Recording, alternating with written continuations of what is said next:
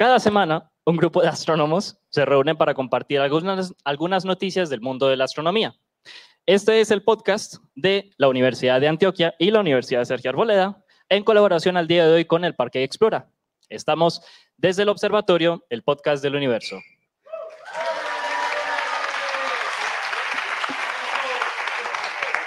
Oiga, lo escuché de allá, parce, muy, muy, muy gagueadito, hermano. Muy gagueadito. Es que están vivos, están vivos. Están vivos, la cosa es dura, la cosa es con todas... No, no, no, no, no, porque vuelve a salir este de puta palabroso. El, que siempre nos echa la no, culpa dejemos este es, el aquí. es el micrófono. Él tenía ganas de entrar al baño. Bueno, muy bien. Entonces, ahora sí. Yo porque estoy hablando así, sí ya estamos en la grabación. A ver, otra vez. Aplauso para que comencemos. Bueno, hola a todos. Estamos en otro episodio de Desde el Observatorio. Están aquí conmigo en vivo y en directo, en carne y hueso, los profesores eh, Pablo Cuartas, la profesora Adriana Araujo. Araujo, ojo pues, el profesor Juan Carlos Muñoz, el profesor Esteban Silva, el profesor Germán Chaparro y Joshua Giraldo, que por primera vez nos acompaña en el programa y va a meter la cucharada. Listo. Joshua, bienvenido hermano, para que meta la cucharada cuando quiera. Y bueno, ¿y quién les habla? Jorge Zuluaga, profesores del pregrado de astronomía, estudiante de astronomía y profesora de la Universidad Sergio Arboleda. Muy bien, hoy tenemos un programa bastante especial porque como siempre fue perdón, fue pucha, como siempre, se nos meten las noticias bomba en la mitad del, de la preparación. Nosotros que nos preparamos con semanas de anticipación, toda esa preparación y llega una noticia en la mitad del Bueno, no falta la advertencia, esta hay que hacerla aquí en vivo, porque estamos en el Parque Explora, que le, le agradecemos mucho que haya patrocinado esta guachafita de hacer el podcast en vivo para advertir que lo que se dice aquí no tiene nada que ver con el director de Explora ni con el alcalde de Medellín, quien quiera que sea, ¿cierto? Sino que son opiniones exclusivamente. Ah, bueno, por aquí se rió la gente. Es un chiste interno en Colombia. Eh, eh, no tiene nada que ver con ellos. Todo lo que se dice aquí es esencialmente culpa de Pablo Cuarta. ¿Me que no? Es, es culpa de los mismos profesores. Sí, sí, yo, yo creo el guion. Sí, exacto, exacto. Lo- vamos a destaparnos. Muy bien. Como es un noticiero, tenemos secciones, el, el coloquio, pero el, en el... Y vamos a comenzar entonces, obviamente, con la primera noticia, que en este caso está a cargo del profesor Germán Chaparro. Germán, hermano, a ver, sorpréndenos. Bueno, muchas gracias. Sí, e- esta noticia fue asignada a mí hace varias semanas. No, no, no. No, pero, pero sí es una noticia que llevamos esperando varias semanas. Eh, es la primera imagen del agujero negro supermasivo en el centro de nuestra galaxia llamado Sagitario A estrella. Este es un... es Vení, un- vení, vení. Espérate, espérate, Germán. Empecemos por aclarar, no sé si lo ibas a hacer, qué es lo que significa esa estrella en el- nombre de este... Sí, de sí, sí, cosa. no, ahorita, ahorita les cuento. Ah, bueno, de, hecho, de, hecho, de hecho, lo puedo ir contando de una vez. Eh, Sagitario viene de la constelación de Sagitario. A eh, es, un es una fuente de radio muy fuerte, muy intensa en esa, en esa dirección. Y Estrella es el centro de esa, de esa región de emisión, justo que coincide con el centro geométrico de nuestra Vía Láctea.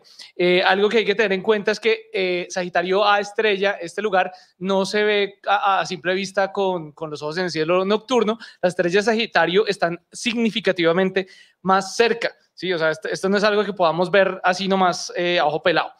Eh, les quería contar que esto es, eh, esta, esta imagen es un, es un gran hito. Es un, es un granito de arena más en nuestra concepción del Puta. universo. Se nos puso creativo. Oiga, esa estuvo buenísima. estuvo bro. buenísima, sobre No, todo no, para el horario hay que- viejito en hay el que estamos. Sí, sí, hay, sí. hay que, hay que escalarlo, hay que escalarlo porque mucha gente dice, ay, pero eso, eso qué es, eso, eso, eso todo. borroso". No, eh, la, la idea es Muy bien, granito. contextualizarlo un poquito, porque sí es al mismo tiempo un granito, pero también es, al- es, es, es solo un pequeño avance en nuestra dirección de, de, de la comprensión de los misterios del universo. Bueno, les cuento que normalmente traemos noticias que son un artículo, estos son seis artículos, porque Correcto. es un trabajo que lleva fácilmente dos décadas eh, desde su concepción, sí, desde su consolidación. Eh, es, eh, el objeto que estamos viendo acá es un agujero negro que decimos que es supermasivo porque tiene 4 millones de masas solares. De hecho, yo prefiero decir la silueta porque más que el agujero negro vemos es la silueta del agujero negro y lo que se ve brillando es el material alrededor de él. Eh, el tamaño del, círculo central es más o menos 17 veces el tamaño del Sol. Eh, de hecho, eh, precisamente por toda su masa y por el tamaño tan comparativamente pequeño, más bien como es un objeto tan compacto, es que le echamos la culpa a que sea un agujero negro. Es decir, e, es, la única explicación que, tengamos, que tenemos para tener tanta masa en una región tan compacta. Eh, su tamaño eh, alcanza más o menos la órbita de Mercurio, si fuéramos a comparar con objetos en el sistema solar, y pues ese material que vemos ahí es principalmente gas, gas que está tragando el agujero negro. Y normalmente la gente piensa, uy, el agujero negro que nos va a tragar, pues de hecho no come mucho. Exacto, ya, ya, pasó la etapa. Porque uno piensa, bueno, se, se, puede comer una Tierra, se puede comer un Júpiter, ¿no? De hecho, se come eh, sí, no, el, el, el, eh, el, sancocho que se come, el sancocho que estamos viendo aquí, es más o menos una masa de Plutón en un año que se traga este agujero negro. O sea, realmente, comparativamente, no es mucho. Que hace unos cuantos episodios atrás en el podcast. En el podcast. Desatrásense. Exacto. Eh, habíamos hablado de las burbujas de Fermi, de las burbujas de, de Weiss, no me acuerdo cuál, de las burbujas de Fermi que estaban asociadas precisamente a los jets, a los champiñones estos de material expulsado por el AGN, que hace dos mil millones de años atrás estuvo tragando material y, y ya se acabó pues ya comió y ahorita estará pasando la, la, siesta. Sí, sí, sí, realmente, realmente no está comiendo mucho. Y gracias a la comparación de esta imagen, que por primera vez se logra gracias a una colaboración internacional de muchos radiotelescopios funcionando al unísono, generando esencialmente lo que sería como un lente o un instrumento astronómico del tamaño de la Tierra, eh, se logra observar varias cosas, eh, entre ellas, por ejemplo, que su eje de rotación, el eje de rotación del agujero negro apunta más o menos hacia la dirección donde estamos nosotros. Nos está mirando, ¿ven? Nos, parece el ojo de Sauron. No, es interesante porque no está a punto, o sea, su, su eje de rotación pensaríamos que estaría alineado con el resto de la Vía Láctea, resulta que no. No, no, está perpendicular. Eso es bien interesante y es algo nuevo que no sabíamos. Está mirando hacia nosotros. Este, y esa escala, vos no tenías una imagen de la escala. Sí, sí, sí, ahorita, ahorita, ahorita. Ahorita, bueno. Sí. Entonces, la, eh, ese material me, me, me, llamó la atención porque, claro, está girando alrededor del agujero negro y eso es lo que, lo que ilumina, lo que brilla. De hecho, es a pesar de que es muy poquita la cantidad de material que está comiendo el agujero negro, ese material que está ahí alrededor brilla más o menos 100 veces lo que brilla el sol. Más o menos Nada. 100 veces. No, no, es, no es gran cosa. Ah, si, si, estuviéramos cerca, sí. No, bueno, no, sí. 100 pero, luminosidades solares. Pues lo que sí, pasa es que está hablando 4 millones de masas solares que Claro, solo producen claro. 100 luminosidades solares. correcto. Pero, pero además, acordar que es que es el material de alrededor, no es el agujero. Claro, no, no claro, es el claro. agujero, es importante porque el agujero no brilla. Lo que brilla es el material De todas alrededor. formas, son 100 luminosidades solares distribuidas en un volumen grande. Entonces, También, usted exacto. coge una estrella que tenga 100 luminosidades solares y, y usted tiene un Rigel, pero, pero en, esa, en ese volumen eso es muy poquito. Y eh, ha sido un excelente nuevo test de la relatividad general. Eh, de hecho, la, idea original eh, fue de un personaje llamado Heino Falke, quien ha salido un montón también en las noticias por esto, quien planteó por primera vez esta idea hace 22 años. Pero el mayor récord de la resolución que se podía lograr de este objeto fue por Sara Isaún, eh, quien tomó la primera foto hace un par de años, o, o más bien que fue la primera autora eh, en el artículo que publicaron la primera foto a gran resolución, eh, donde se veía un manchón no muy bueno. Hay que tener en cuenta, quiero hacer la cuña, porque Sara Isaún nos dio una charla en Ciencia en Bicicleta en Parque Explora aquí el año pasado. Eh, les recomiendo que la busquen porque pues es, es una charla Entonces ya tienen espectacular. 68 episodios por escuchar, más la conferencia. de Más la Sara. conferencia de. Sara Isaú. Tarea. Bueno, le, le re- le recuerdo que de todas formas esta es una foto vieja. Eh, los fotones que salieron de ahí Ah, salieron cuando la humanidad apenas, mejor dicho, a duras penas nos podríamos llamar Homo sapiens sapiens. Hace 27 mil años salieron los fotones de ahí. Pues este objeto está a 27 mil años luz de distancia, eh, o sea, en la edad de piedra. Eh, este objeto fue eh, caracterizado muy bien por el movimiento de las estrellas alrededor. Y de Antes hecho, de eso dio el, dio el premio Nobel en el, en el año 2020. Recordemos que también organizamos una conferencia, ¿no? Eh, aquí en el Parque Explora también, con apoyo de la Academia de Ciencias, donde hablamos de ese tema. Todos también metimos la cucharada. Eh, recordar eh, que definitivamente este, este logro se logra, eh, se, alcanza con unos telescopios que no son fáciles de construir, eh, son todos observatorios de alta montaña, son todos radiotelescopios de alta montaña. nosotros encontramos algunos lugares hace unos años que, por ejemplo, aquí en Colombia podríamos poner uno de esos radiotelescopios fantásticos. solo necesitamos pues convencer a cierto número de políticos, pero algún día, algún día, algún día, yo tengo esperanza. Aquí y el proceso de paz con el LN. Aquí lo que hay es montañeros por montones, pero bueno. Sí, sí, sí, lo logramos, lo logramos. Eh, algo, algo que hay que contrastar es con la imagen anterior eh, eh, ¿Sigue ahí? Ah, le advertimos a los que están escuchando el podcast que estamos, como estamos en vivo, entonces hay unas imágenes, pero les vamos a dejar el link para que vean el video y nos vean a todos, que estamos hoy hermosos, pues nos pusimos las mejores pintas, excepto Germán. Eh, pero, pero, pero estamos hermanos, que no, Germán, hoy, hoy, es que Germán es de Bogotá y Adriana Araujo, me, no, pero, pero hay que la, es la palabra. Mejor pinta. Eso, esa es su mejor pinta. Sí, sí, y Adriana Araujo, hizo el esfuerzo. por favor, habla. Por... Que por cierto me estoy muriendo del calor desde que llegué. Hágame el favor, ahí, les, ahí tienen, ah, me imagino que ya revelaron de qué departamento de Colombia es Adriana Araujo.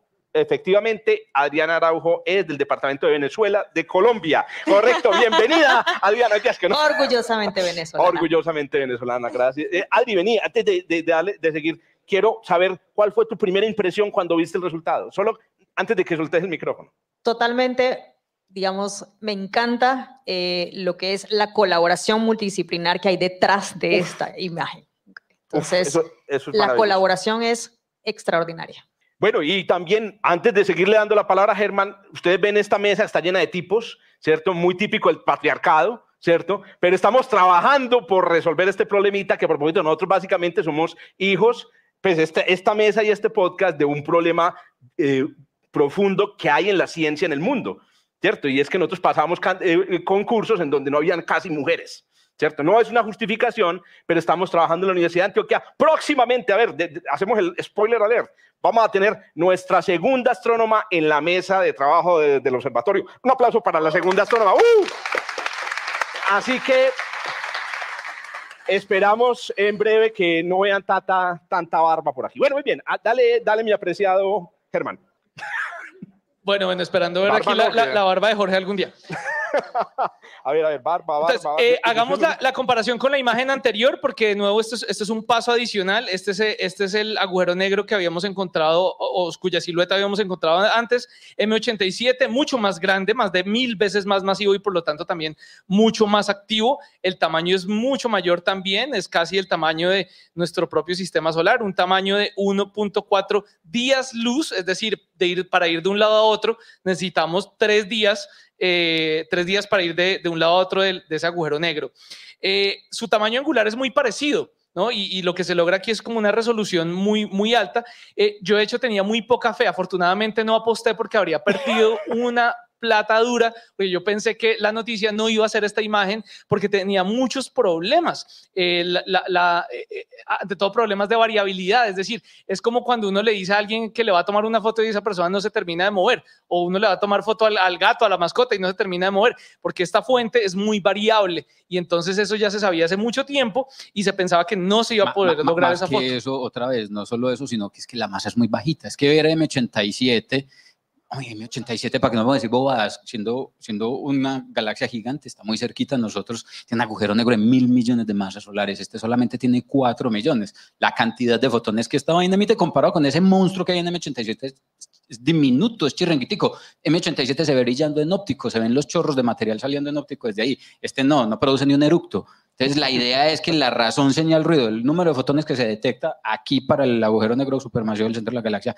es muy poquitico y la tarea que tuvieron que hacer precisamente para poder resaltar la, la señal del background y el montón de basura que emite radiación en el centro de la galaxia es tremenda. El trabajo es brutal lo que hicieron ahí. Yo quiero aclarar que a Juanca le hemos pedido que hable espacio mil veces. Eh, así soy yo. Bueno, eh, yo, quería, yo quería hacer una aclaración porque muchas eh, en redes sociales, que nos movemos mucho en redes sociales, eh, vimos mucho también la, la, opinión de, bueno, pero es que eso se ve todo borroso, eso está como borroso. y yo quería hacer el, el contraste de cuál es la resolución tan brava que se necesita para alcanzar. Jorge, tú estuviste en un viaje de trabajo hace poquito, ¿cierto? Sí, sí, sí, una salida de trabajo, obviamente. ¿Un, viaje de trabajo? Sí, ¿puedes mover hacia adelante? ¿La, ¿Otra? La otra. trabajaste muy duro. No está autorizado, no está autorizado el uso de esta imagen. Este, este, es el otro podcast que hace Jorge. Nos hackearon, nos hackearon. Exacto. Tengo otra familia. Muchachos, lo estaba traicionando. Esta, esta es la, la, sucursal. Sí, estos, estos tienen mejor vino que, que este grupo. Bueno, bueno, pero, pero no entramos en los detalles obvios. Jorge, cuéntanos, cuéntanos dónde estabas. No, estaba en Valparaíso, Chile, y todos los que están ahí estaban ya borrachos, tomando buen vino, que a propósito, toma conseguir una de estas, estas botellas eh, que ventilan, que airean el, vino. Pero, está en Valparaíso, Chile, que está ubicado a una distancia de, ¿le calculaste? Más o menos como 4.500 kilómetros. 4.500 kilómetros de acá. Sí, eh, eh, estabas tomando, estaban tomando también como refrescos, gaseosa. Sí, sí, cervecita, oiga, cervecita. cerveza chilena. Pues póngale cuidado que poder lograr esa resolución que lograron con ese agüero negro, es como si nosotros aquí desde Medellín hubiéramos podido ver a Jorge, y no solo a Jorge, sino también las burbujas, o sea, el tamaño de una burbuja a 4.500 kilómetros, una burbuja de la cerveza que estaba tomando, no mentiras, que supuesta, no, no, que, no, exacto. que presuntamente, presuntamente, si, se la está tomando. No, presuntamente, no, Presuntamente. mire que si tiene pruebas, vaya a la fiscalía. Pero, ¿vos, crees que, acababa de dejar en la mesa para tomar la No, pero, pero es que en Chile ya eh, está, eh, había luz a las 8 de la noche. Pero, bueno, a, a 4.500 kilómetros de distancia, ver un objeto de medio milímetro de tamaño. Esa es la resolución que alcanzamos. Echa para atrás. No, no, no, hay que acotar que eh, aparte de estar borracho, llevaba la misma camiseta que hoy. No, no, no, papá, no, no, no. Que a propósito, quiero aclarar que a mí también me viste Explora. Pilas, pilas. ahorita hacemos el desfile. A ese también. Bueno. Ay, qué... Y aquí comparamos con uno de nuestros mejores instrumentos de observación, que es el telescopio espacial Hubble. Ese cuadrito era un píxel, un solo píxel del Hubble. Y esa es la resolución que alcanza a llegar este instrumento. Entonces, esto es como para ver, claro, es borroso, pero es que es un detalle que no habíamos alcanzado jamás, sino pues hasta la vez anterior que había sido con M87.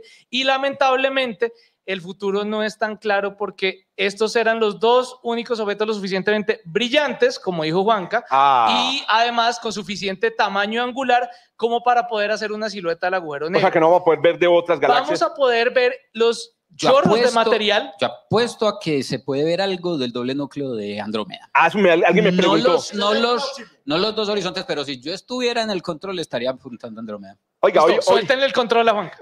Oiga, hoy, hoy me entrevistaban en la radio y empezaron eh, diciendo, eh, sí, doctor, lo llamamos para hablar de Sagitario. Y yo, ay, güey, puta, me llaman a entrevistar, a hablar, decirme que hoy astrólogo, Sagitario A, asterisco, me tocó explicarle, Sagitario no tiene nada que ver con Mercurio, ¿cómo es que el Mercurio retrógrado?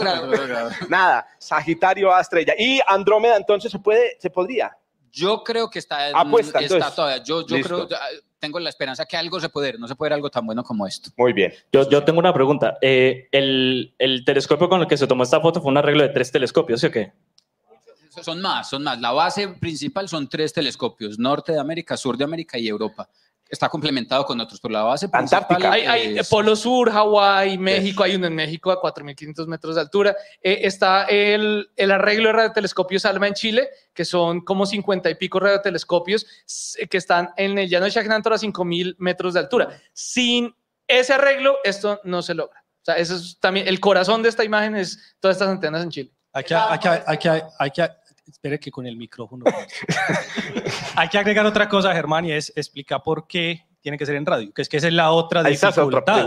Eso es lo otro que es muy importante ahí. Esa es una, y la otra es, si usáramos más telescopios aquí en la Tierra, ¿se podría tener más resolución?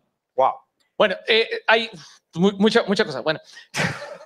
Bueno, tenemos hasta las 10 y media, no me lo, lo, primero es que tiene que ser en ondas de radio porque la sincronización de varios telescopios al tiempo es fácil hacerlo en radio por las longitudes de onda tan largas. Si ustedes recuerdan que las longitudes de onda, por ejemplo, de, de ondas de radio está por el orden de metros, entonces por esa razón es fácil sincronizarlas. Si lo fuéramos a hacer con luz visible, por ejemplo, que la longitud de onda es de nanómetros, ¿no? Mucho más pequeña, la tecnología, de pronto nuestros tataratataratataranietos lo lograrán, pero por ahora estamos en pañales. O sea, con el radio nos movemos muy bien para lograr esas resoluciones tan altas, ¿no?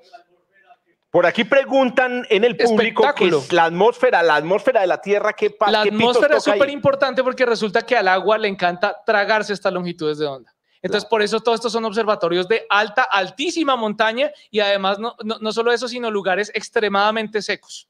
Por eso, el desierto de eh, Atacama es uno de los lugares, o el lugar más seco del mundo. Ahí es donde está el alma, como decía ahorita Pablo, de esta observación, porque no hay casi nada de agua. Bueno, y la resolución. Vamos a ver mejor después. No, con, a ver, sí y no. Eh, para mejorar la resolución, nos toca irnos al espacio. Nada que hacer. Nos toca montar un animal de estos en la luna.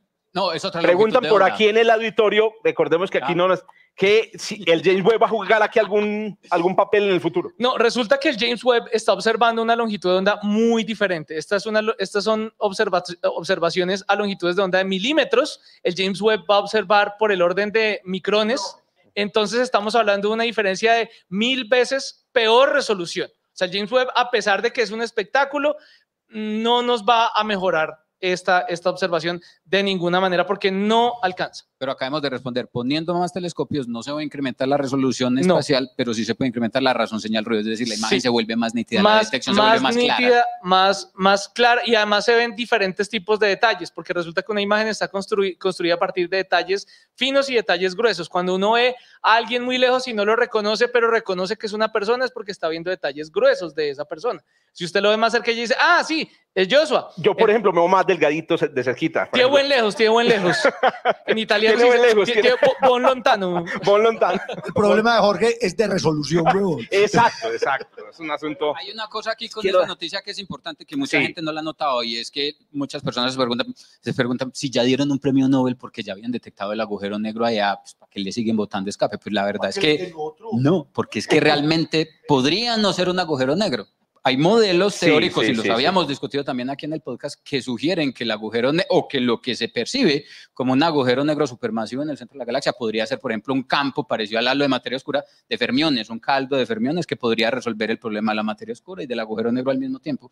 Con esto, esos modelos quedan inmediatamente descartados. O sea, hay cosas ahí que están todavía muy pendientes de resolver y que son precisamente el motivador de este tipo de, experimentos. De, hecho, es importante recalcar que desde el punto de vista teórico, es decir, de los modelos teóricos que utilizamos para describir las trayectorias de los fotones en torno a este tipo de agujeros, nosotros no sabemos cuál es la métrica espacio-temporal que describe a este objeto. ¿okay? Eso es súper importante eh, recalcarlo. ¿okay? Entonces, justamente esa incertidumbre de lo que está comentando Juanca es que no sabemos qué es, qué es este objeto. ¿okay? Entonces es súper importante eso. Adri, ya que, ya que estás eh, comentando cosas teóricas, mencionanos levemente la, importancia de esto para la teoría para la astrofísica teórica o para la física teórica. Claro que sí. El punto es el siguiente, cuando nosotros estudiamos soluciones de las ecuaciones de Einstein, las ecuaciones de campo, de la gravitación, nosotros empezamos por resolver estas ecuaciones desde la más simple, que es la solución de Schwarzschild, hasta una de las más complicadas, que es la solución que rota, que es la famosa solución de Kerr. Pues resulta que cuando nosotros empezamos a probar la observación frente a esta solución teórica, que es la solución de Kerr, que es una solución de agujero negro con que rota, pues resulta que encontramos contradicciones justamente frente a la observación y la teoría.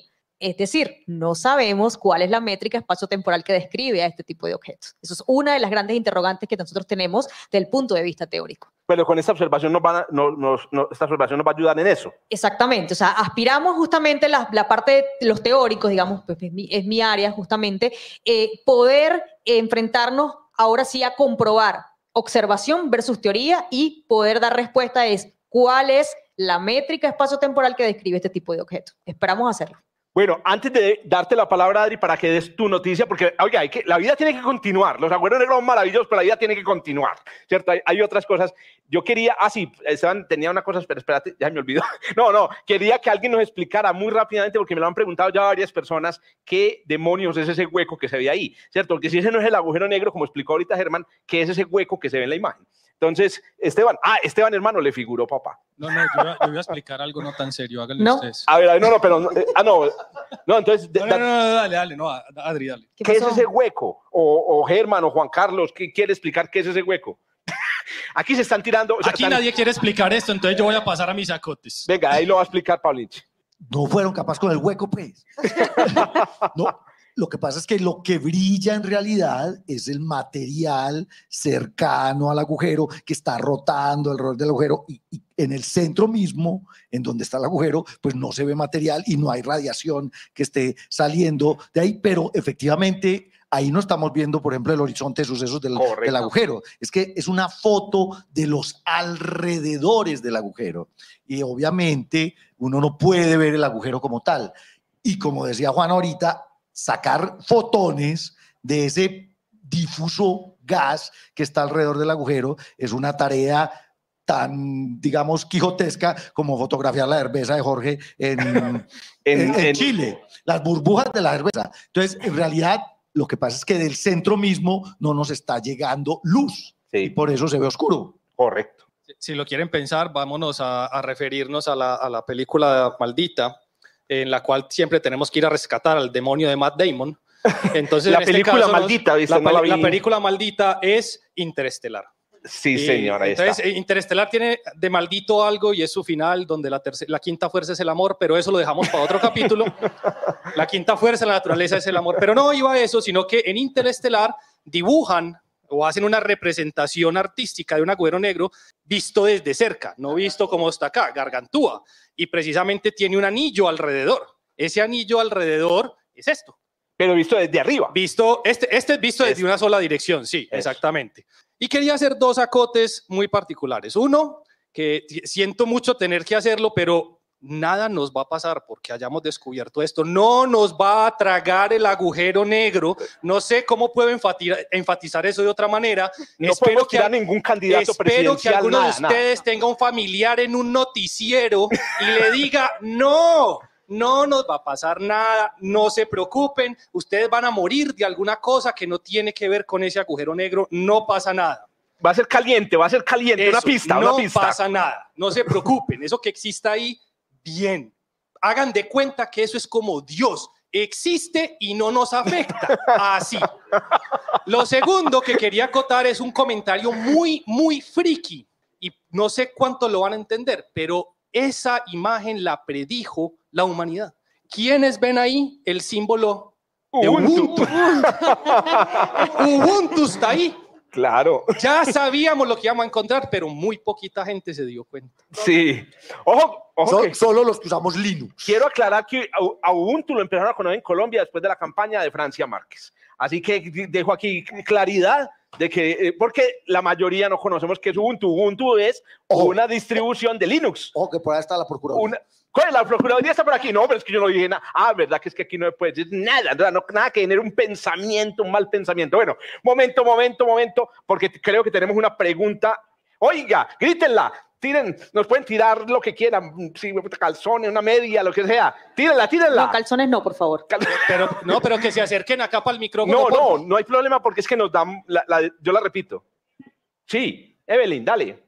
Nuestro editor va a cortar este silencio largo mientras Evelyn eh, preguntaba que si ahí no se ve el horizonte de sucesos, ahí está un horizonte. si uno no ve caer un árbol en China, cayó. Decías que no. Si ahí no se ve el horizonte de sucesos, porque ese hueco en el horizonte de sucesos, existe el horizonte de sucesos. Entonces, yo no sé si Adri, que nuestra teórica, nos puede de pronto dar una, una idea sobre eso.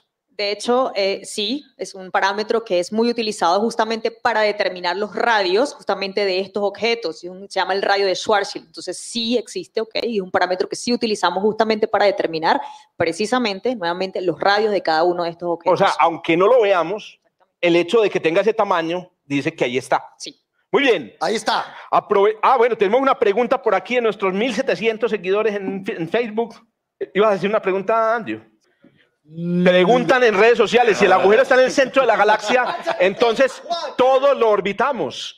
Juanca, por favor. No, no, radical y catastróficamente. Otro ateo, hágame el hijo de pucha favor. Como le digo yo a los muchachos en clase galaxias, haga de cuenta que ese agujero negro supermasivo en el centro de la galaxia es una espinilla en su cara. una espinilla en la cara, pero está en toda la una espinilla de la cara y usted sigue siendo usted si cogiéramos, si pudiéramos ir, sacar el agujero, agarrar las greñas y sacarlo del centro de la galaxia, la galaxia va a sentir exactamente lo mismo que usted siente cuando se saca una espinilla. Nada. Las estrellas en la galaxia se mueven porque interactúan con toda la masa de toda la galaxia, con el gas, con las demás estrellas y con la materia oscura. El agujero negro solamente afecta el movimiento de las estrellas en el vecindario cercano ahí, cerquita al centro de la galaxia. Si lo quitamos a la galaxia, a la Vía Láctea, no le va a pasar absolutamente nada. Como decía Esteban, ese agujero negro allá Solamente, solamente él sabe que existe y solamente nosotros sabemos que existe. Y es un secreto entre nosotros dos. Agradecemos pues, a nuestro patrocinador Sil. Muy bien. Como les digo, la vida tiene que continuar, pero ahorita en la firma de autógrafo a la salida y el libro, ¿cierto? Estamos vendiendo un libro. Ya tenemos un libro que se llama El agujero negro. El agujero negro de Esteban. Bueno, resulta que ahorita en la salida pueden hacerle todas las preguntas. Oiga, es que cuando usted tiene reunido aquí astrofísica, astrofísicos, ah, ahorita les pueden hacer todas las preguntas, inclusive por quién van a votar. Bueno, muy bien.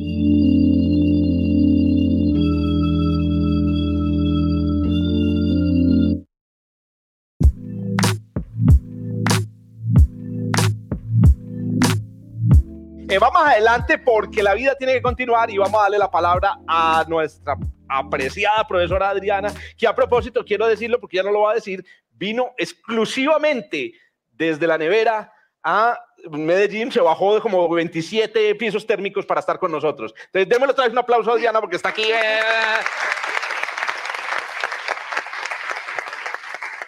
Adri, Proceda, compañera. yo no iba a perder esto. Ellos me dijeron, no, nosotros te vamos a conectar por Zoom. ¿Qué cuál Zoom? Dije yo, yo me voy para allá. Sí, o sea, ¿cuál Zoom? Yo busco el permiso y me ven, me voy para Medellín. Tengo que confesar que sí, tengo mucho calor todavía, pero bueno. pero, usted de dónde es, Adriana? ¿Qué es eso del calor? ¿Usted de dónde viene? Diga. Pues resulta que yo nací en un estado llanero de Venezuela, así ¿Calor? que... Sí, calor, exactamente, ¿sí? Eh. A unos 300 metros más o menos. Y pues, pero no sé, no sé, resulta que no soy compatible con el calor, me voy muy bien en Bogotá, me encanta el frío, pero bueno. ¿Qué estado, por favor, para que nos aclares? El estado de Barinas, nací en el estado de eh, Barinas. ¿Cómo es que se llaman? ¿Barineños? Barineses. Barineses. Soy barinesa. Listo, doña Diana, proceda pues. Bueno, les traigo un spoiler, un super spoiler, ¿ok? Y es que la NASA acaba de, hace poco, acaba de darle continuidad a ocho nuevas misiones, óigase bien, ocho nuevas misiones en plena Guerra de Ucrania. Perdón, qué pena, Bruja. No, no, no, en plena guerra de Ucrania ya está planeando ocho misiones. Ocho nuevas misiones de exploración espacial y es sumamente importante este tipo de extensión porque recuerden que muchas de ellas, gracias a muchas de ellas, es que sabemos justamente la descripción de todos esos objetos, cuerpos menores, atmósferas de, planetas, etcétera, ¿ok? Ahora bien, eh, el spoiler resulta que yo lo sabía ya más o menos como en, febrero, en un evento me enteré y los spoileé a todos ellos y resulta que acaba de salir la noticia y confirmada de que, ahí vamos pues, de, justamente quiero hablarles de las ocho misiones, quiero hablarles específicamente, ahí están nuestras dos, Mars Odyssey, Mars Reconnaissance Orbiter, Maven, InSight, Lunar Reconnaissance Orbiter y New Horizon. De todas estas les quiero simplemente hablar de dos antes de darle el super spoiler. Let's, por favor. De la sonda New Horizon, ¿ok? Recordemos que gracias a la sonda New Horizon es que sabemos mucho del planeta Plutón, ¿verdad? Y que tuvo uno de los grandes objetivos, era justamente el estudio de todos los asteroides en, la zona del cinturón de Kuiper, de Fernández Kuiper. Déjenme corregir eso, siempre lo hago. El cinturón de Fernández Kuiper. Y resulta que la extensión de la New Horizon va ahora a 63 unidades astronómicas, ¿ok? Esa es la extensión, esa es la, primera noticia. Va más allá de lo que ha ido, justamente, ¿ok? Me tocó cambiar las presentaciones de clase. Y a Pablo. Sí, Muy bien. exactamente. E, esa es una de las ventajas que tenemos del podcast, que tenemos que estarnos actualizando todo el tiempo. Todo el tiempo tenemos que estar actualizando las clases y esta es una. New Horizon va ahora a 63 unidades astronómicas. La sonda Maven, ¿ok?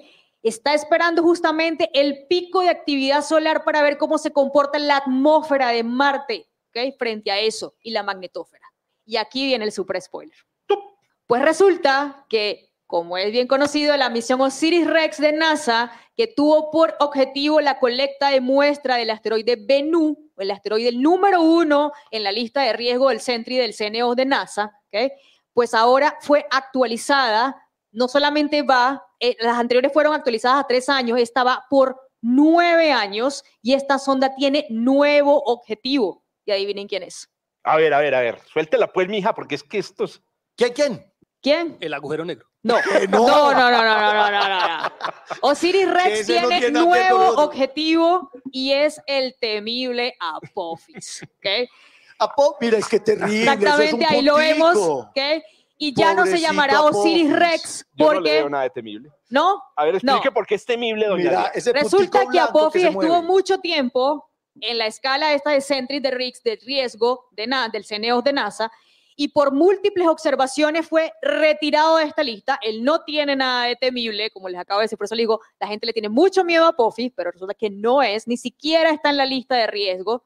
Como les comenté, Benú es sí el primero, y por eso hay que tenerle mucho, digamos, mucha, em, digamos, seguimiento a la evolución en el tiempo de su trayectoria. Pero resulta que Osiris, eh, perdón, eh, Apophis, pues digamos que tiene características que son dignos de estudio, ¿ok? Esta misión Osiris Rex, eh, anteriormente, como repito, tenía de objetivo a Bennu, pues ahora se va a llamar Osiris Apex. ¿okay? Eh, va a continuar siendo, va a explorar y resulta que Apophis va a tener una super aproximación el 13 de abril del 2029. Cuéntelo. Y me preocupa. Y Osiris Rex no nos traía pues Ah, pero claro que sí, claro que nos la va a traer. O sea, que y se va a volver ahí. Exactamente. Ella va, ella va, a depositar la cápsula, ¿ok? La cápsula que tiene las muestras de Benú, que la estamos esperando el año que viene, más o menos en el segundo trimestre del 2023, está pautada para que, para que mm, eh, sea entregada en el desierto de Utah, ¿ok? Ahí donde va a ser. Ahí llega el Rappi. Ahí llega rápido. Ahí llega rápido. Vamos a tener que estar súper pendientes justamente de esa muestra. Muchas cosas ya sabemos de Benú sin tener esa muestra en tierra. Fíjense eso. Muchas cosas ya sabemos, ¿ok? De él. Em, esta misión va a aprovechar justamente ese, esa mayor aproximación eh, que va a ser el 13 de abril del año 2029. No nos va a ocurrir nada, tranquilos, ¿ok? No, va, no, hay, no, no, no representa ningún peligro, pero va a tener una super aproximación y luego esa aproximación que haga Tierra es que la misión va a intersectar a este asteroide y lo va a poder estudiar. Cabe destacar que no es una misión de colecta de muestra, va a tomar imágenes, entonces es bastante diferente a las misiones de Hayabusa y a la misión de Osiris Rex. Eh, digamos, la destinada justamente al asteroide Bennu. Entonces, nada, esta misión fue extendida por nueve años y va a analizar a Apophis luego de este acercamiento con Tierra durante 18 meses. Entonces, nada, esperar, esperar estas, este acercamiento. Eh, quiero destacar que aquí tenemos unas personas que hicieron un súper trabajo justamente de lo que podríamos observar en esa aproximación. Cuéntelo. No, iba a decir que se me había ocurrido el primer artículo del podcast. Ah, el primer artículo es que esa es nuestra tradición. Artículo número uno. Ya lo, ya lo, escribimos, entonces. Ah, sí. Oiga, no, iba a mencionar una cosa y es que Apophis es una NEA. Es, una NEA, es una NEA. Es un tipo Apolo. Eso, ya mire que ya la gente no ríe porque ya todos conocen que NEA es Near Earth Asteroid, ¿correcto? Pero hay una analogía que quisiera dar con las NEAs de verdad, y es que tomarle fotografías a Pofis después del paso cerca a la Tierra es como si usted cogiera una NEA, de las de verdad, digo, y la, y la interrogara acerca de la banda a la que pertenece. A, eso me refiero. Es decir, ¿por qué no estamos tan interesados en Apophis? Eh, estamos interesados porque Apophis pertenece al grupo de asteroides que nos pueden dar en la jeta. Así que lo que aprendamos sobre Apophis lo sabremos sobre los asteroides que nos pueden dar en la jeta. Una de las cosas de destacar también es que eh, cada una de estas misiones, tanto la de Hayabusa como Osiris Rex, em, tenían una característica, estudio de asteroides con, eh, ricos en carbono. Apophis no lo es, ¿ok? Apophis pertenece a otra clase espectral llamada S, que son em, rocosos, ¿ok? Entonces, no es por eso, el, no es que nos llame la atención justamente por ser tipo carbonáceo, ¿ok? Tipo rico en carbono. Justamente es porque va a tener ese gran acercamiento a Tierra y no podíamos desaprovecharlo. La, la Osiris, cuando, cuando traiga de vuelta las muestras de Venú, ¿aterriza físicamente en la Tierra? O... La cápsula, sí. La cápsula. Sí, la suelta. Ella la, la suelta, la ah, libera y entra justamente a Tierra. sí, como llega como tal, no entra la Tierra y aterriza. La sonda no, la sonda sigue. La sonda sigue, entonces suelta su capsulita, saca de aquí a la Tierra y ella se va derecho para... Sí, continúa. Eh, okay. Eh, es, también súper importante que todas estas misiones están sujetas a que las naves continúen en buenas condiciones. Eso es súper importante decirlo. ¿okay? Entonces, partiendo del hecho de que continúen en buena situación, en buenas condiciones, perdón, ellas van a continuar justamente cada una, la Maven New Horizon y todas las demás, y en especial esta que ahora nos interesa, que es Osiris Apex. Yo simplemente quería enfatizar el comentario de, al principio del programa y es que las responsabilidades de, tus comentarios sobre las NEA son tuyos. Ah, Yo quiero llegar entero a mi casa. Ya. ¿Qué les iba a decir? A los que nos están escuchando también en el podcast, por ahí van a escuchar unas voces lejanas y es porque tuvimos un problema de presupuesto en la Universidad de Antioquia, solo logramos conseguir dos micrófonos, entonces nos van a tener paciencia. Si escucha pasito por allá Bueno, conste que yo compré el mío. Eh, excelente, doña, doña Adri. Ey, ey, ey, ey, esto esto, sí, nos pusieron en evidencia. Es que estamos recortando presupuesto del, del, gobierno en, anticipación al nuevo gobierno. Bueno, Esteban. Yo, yo, quería decir dos cosas. Una, la primera es que la, la, la New Horizons es una de esas misiones muy particulares y a mí siempre me ha llamado mucha atención y siempre me da mucha risa, porque es que la, la lanzaron porque querían ver con gran detalle a Plutón. Y esa mierda duró allá dos horas y media.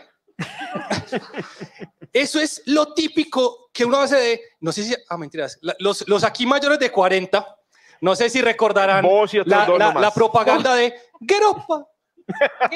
Geropa. Era una propaganda de una canción de un carro que pasaba a mil, que era de Geropa. Yo cantante no soy, pero está bien. Y esto mismo hizo esa nave. Es la nave más rápida que se ha lanzado, que ha hecho el hombre al espacio. ¿El hombre o humano? yo no sé ustedes, pero. No, no, no, es el humano, es el humano. Era la más, es la más rápida. Yo no sabía que le iban a extender, eh, pero, pero la lanzaron solamente para ver Plutón. Y era más costoso desde el punto de vista del sistema frenarla y que se quedara dando vueltas en Plutón y estudiar Plutón que decir, deje esa mierda de aquí. Eh, hágale derecho. Eso ya que puerca. Eso, eso, eso se lo traga algo por allá, un agujero negro.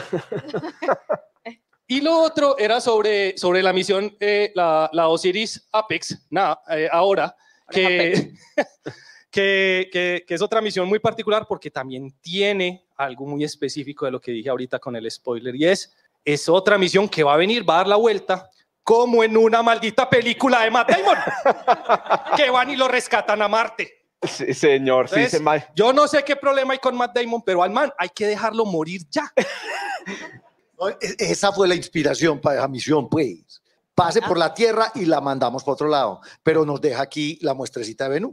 Pero, pero no, hombre, si el plan es bacano, no importa que sea un ratico nomás. ¿Cuántos cientos de kilómetros viajaste? ¿No? Y ahí fue. ahí está. Así sea un rato nomás. No, sí, aquí hay gente que se tira. pasó por Medellín, vea. Sí, sí aquí hay gente que tira 10 horas hasta Cartagena. Que, de paso mi vuelo se había retrasado. Solamente que yo dije, pues me meto en otro rápido para llegar a Medellín. Yo quería preguntarle a Joshua, Joshua, si tuviéramos que volver a grabar la intro del podcast, ¿usted a quién de los que están aquí sentados escogería? digamos que usted se le va la voz. ¿Quién de los que está aquí que no, eh, diría, grábemelo usted? Porque yo. Pablo, muy bien. Porque yo tengo, yo tengo mi preferida. Yo le pondría a Adriana. Adriana, hoy que te estoy escuchando aquí cerquita, me parece que tenés la voz para la próxima intro. Sí, sí, sí, sí, la voz para la próxima intro. Tengo que decir lo que mi mamá es que, es que en el ah, ahí está, en la familia. Mi mamá es locutora eh, profesional. O sea, que es genético. Yo creo que por ahí la cosa. Bueno, entonces entre Pablo y Adri está o sea, la cosa. En realidad el problema sí es de Zoom, huevo. Muy bien. Vamos a resolver esto con aplausos, como en los concursos de Pacheco. Así. A ver, pues, aplausos para los que. Avanza, avanza. Para los que. Hágamelo. Aplausos para los que digan que Adriana va a grabar la próxima intro eh, del, del podcast.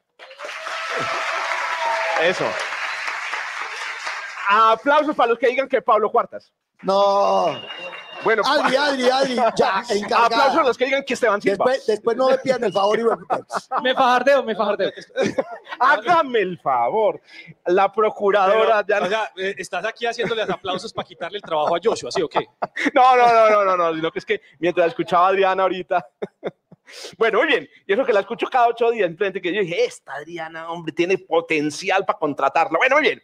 Para contratarla, que no haga el, Además, porque es que le compramos micrófono, le compramos todo, la contratamos. Muy bien.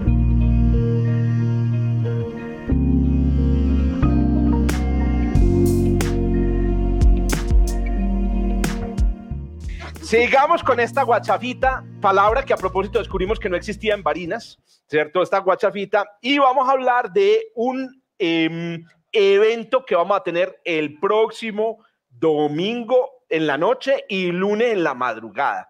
Yo no sé si estaban tan desinformados que no sabían los que nos están escuchando, los que, nos están viendo. Los que, nos están eh, eh. escuchando en diferido, que tuvimos. Ay, qué pena con ustedes. Eh, eso siempre nos ocurre cuando tenemos que anunciar algo. Acuérdense que todavía eso no ha pasado. Acuérdense que ya pasó. Hágame el favor, no me haga sentir mal, doña Adriana. Y claro, este, este, esto que vamos a hablar, entonces lo editamos. Lo quitamos. lo... Cancelemos entonces. Dark. Oiga, porque resulta que sí, es un evento que ya pasó pero tiene unos detalles bastante interesantes y que van a ocurrir en otros, en otros eclipses de luna. Entonces, a ver, los que están en vivo, prepárense porque vamos a tener entonces la próxima, el próximo domingo. Aquí está, hoy, yo porque puse estos tiempos en tiempo universal, aquí están las horas en tiempo universal, pero en hora de Colombia estamos hablando de que el eclipse va a comenzar, bueno, más o menos a las 11 em, de la noche, 5 y 58. Sí, réstele 5, réstele 5 horas. Claro, cinco horas. Ay, no, fue pucha, entonces empieza a las 12 y 56 de la noche, ¿cierto? Y tiene el máximo momentico, pues que esto va para atrás. Ah, no, es que estoy, estoy, estoy, estoy para atrás, ¿o qué? Hágame el favor, sí, claro. Entra empieza a las 2 y 28, menos 5. Ah, oiga, como no, ah, ¿cuántos duermen? Como a las, 9 y media de la noche. ¿Cuántos astrónomos se requieren para hacer una conversión? Hasta una para y media. eclipse. Lo importante es, ojo, ah. se pone rojo a las 10 y media. Eso, exactamente. Se pone rojo a las 10 y media. El máximo, o sea, a las 4 y 12 es a las 11 y 12 minutos. 11 y 12 va a estar rojo ya en el cielo, correcto. En Medellín va a estar nublado naturalmente, en Bogotá obviamente también, ¿cierto? Pero hay muchos otros lugares a los que usted puede viajar a la Esteban, ¿cierto? es decir, uno, domingo a las 11 y media pendiente la luna. Hágame el favor, exacto. Bueno, eh, nunca, había, nunca lo habíamos invitado, pero esta vez lo invitamos a Joshua para que nos explique un poco, hablemos un poco sobre la naturaleza de los eclipses de, totales de, eh, de luna. Y bueno, Joshua, bienvenido hermano, tu primera intervención oficial en el, en el, en el podcast. Después de 70 episodios. no es que sea que por culpa de él es que realmente funciona, pues no, nada tiene que ver. bueno, vamos a hablar de eclipses. Eh, primero, mm, buenos días. Llego 70 episodios tarde. Me cogió el trancón. Y bueno, vamos a hablar de los eclipses. Eh, la animación que están viendo aquí con, con, el moradito de fondo es una animación de la Tierra, la Luna y el Sol, cómo se dan vueltas una a la otra. Eh, si se puede poner en bucle, está, está bien, funciona en bucle. Y bueno, sabemos que la Luna le da vueltas a la Tierra y la Tierra le da vueltas al Sol. Y lo que pasa es que coincidencialmente el tamaño que tiene la Luna en el cielo es más o menos igual que el tamaño que tiene el Sol en el cielo. Entonces, la luna tiene momentos en los que se pone entre la Tierra y el Sol dándole vueltas y entonces tenemos un eclipse de Sol. La luna tapa la luz del Sol y lo que nosotros estamos viendo es eso, como el disco de la luna tapa el disco del Sol. Y el GIF que puse allá a la derecha del todo es una animación de un eclipse solar visto desde el espacio y ahí se puede ver la sombra de la luna pasando sobre la superficie de la Tierra. En ese caso fue el eclipse de diciembre de 2010 y ¿qué? 17, 2020. De 2020, que fue en Chile y en Argentina. Entonces, ahí podemos ver el lugar en donde ocurre la totalidad del eclipse. La cosa es que, dependiendo del lugar en el que uno mire las cosas, eh, uno ve una totalidad o una parcialidad. Entonces, en el caso de Jorge, se hizo en el lugar equivocado en la Tierra para la totalidad, no sé. No, ah, sí, porque era en la Antártida. Estamos hablando del eclipse. Hay un, un eclipse total o un eclipse parcial el pasado, ay, pucha, me olvidó, ¿cierto? Sí, eso fue el primero de mayo, el 2 de mayo, algo así. ¿cierto? Eh, eh, que se vio desde Argentina y desde Chile. Y entonces lo que pasó con Jorge cuando vio el eclipse parcial de Sol es que estaba en el lugar equivocado de la Tierra para ver el eclipse. Haber ido un poquito más para el sur. Y entonces esos son los tipos, esos son los tipos de eclipses solares que podemos ver. Pero también están los eclipses lunares. Y aquí viene la cosa. La luna le da vueltas a la Tierra y lo que pasa es que la luna le da vuelta, una vuelta a la Tierra en 28, 27 días. Entonces, pasa la luna primero entre el Sol y la Tierra, y a las dos semanas, a los 14 días, media vuelta, tapa entonces la Tierra al Sol desde el punto de vista de la Luna. Es decir, la Luna se pone por detrás de la Tierra y el Sol y entonces vemos, o la Luna vería como desde eh, la Tierra va ocultando al Sol. ¿Por qué la Luna se ve roja? Es un fenómeno muy curioso y es que la atmósfera de la Tierra es azul. Y cuando la luz del Sol atraviesa la atmósfera de la Tierra, se roba toda la luz azul del Sol y solamente queda la luz roja llega la luna, rebota, vuelve hacia nosotros aquí en la Tierra y entonces lo que nosotros vemos es una luna roja que se va poniendo cada vez más roja cuanto más en la sombra de la Tierra se ponga y luego cada vez menos roja cuanto más va saliendo de la sombra de la Tierra. Prácticamente cuando haya luna, entonces cuando la luna esté completamente eclipsada, realmente la luna debe haber desaparecido. Sí. O sea, tiene, algo que ver con lo sanguinario y toda esa vaina, la luna de sangre y todas esas cosas que se inventa la gente. Ojalá, pero no. Eh, eh, no, nos asustamos. No, ¿para qué? Entonces, eh, si total nos vamos a morir un día de estos. El caso es que eh, el color del rojo de la luna se debe exclusivamente a que la atmósfera de la Tierra está por, por, ahí por en medio. Y eh, hay un fenómeno muy curioso visual que es que cuando la luna recién está siendo ocultada por la sombra de la Tierra, pareciera como si se pusiera negra, negra, negra, pero es un efecto de contraste, porque la luna es muy brillante y la parte oscura es muy oscura. Y los ojos y las cámaras no alcanzan a captar ese contraste y entonces se ve como si la luna fuera un pedazo negro y un pedazo claro. Pero cuando está completamente dentro de la sombra de la Tierra y es completamente oscura, entonces se alcanza a ver la poca luz roja que llega a la luna y rebota a nosotros. Muy importante para que lo busquen, si lo, van a, si lo, alcanzan, si lo alcanzan a ver, todas las personas que aquí no lo, van a no lo van a ver porque está nublado, pero si lo ven, los que nos escuchan o lo van a ver después, tengan en cuenta este fenómeno y es que durante el momento de la totalidad, la noche vuelve a ser lo que no son las noches de luna llena. O sea, usted en noche de luna llena casi no ve estrellas, pero cuando ocurre la totalidad, súbitamente aparecen las estrellas y los planetas que no se veían normalmente en luna llena. O sea, tiene usted una hora, como en la luna le dijera a usted, le doy pues una hora y puta para que mire las estrellas, ¿cierto? Pero después las vuelvo y se las quito. Juancho, ¿ibas a, decir, a anotar algo? ¿Viste cómo hay que preparar las diapositivas? ¿Aprendiste? Ah, ya, así brevecito, la cosa rapidita, o con, o con, ¿cómo es que llama este, este, el software que utilizaste para hacer la animación? Blender. Bueno, eh, un detalle importante, sí, por aquí Jonathan va a hacer un comentario y yo se los transmito aquí a toda la audiencia. Muy interesante, Jonathan menciona un fenómeno que puede observarse durante los eclipses totales de luna. Si alguna vez tienen ustedes la suerte miserables de, de, verlo, y es impactos de asteroide contra la luna. Al, al, impactar producen un fenómeno brillante, como se vio justamente en el eclipse total de luna del enero del 2019. Pero hay un detalle muy bacano en este eclipse particular que vamos a ver, o que ya vieron los que nos están escuchando, y es que va a ocurrir un fenómeno que en astronomía se llama una ocultación de una estrella por la luna.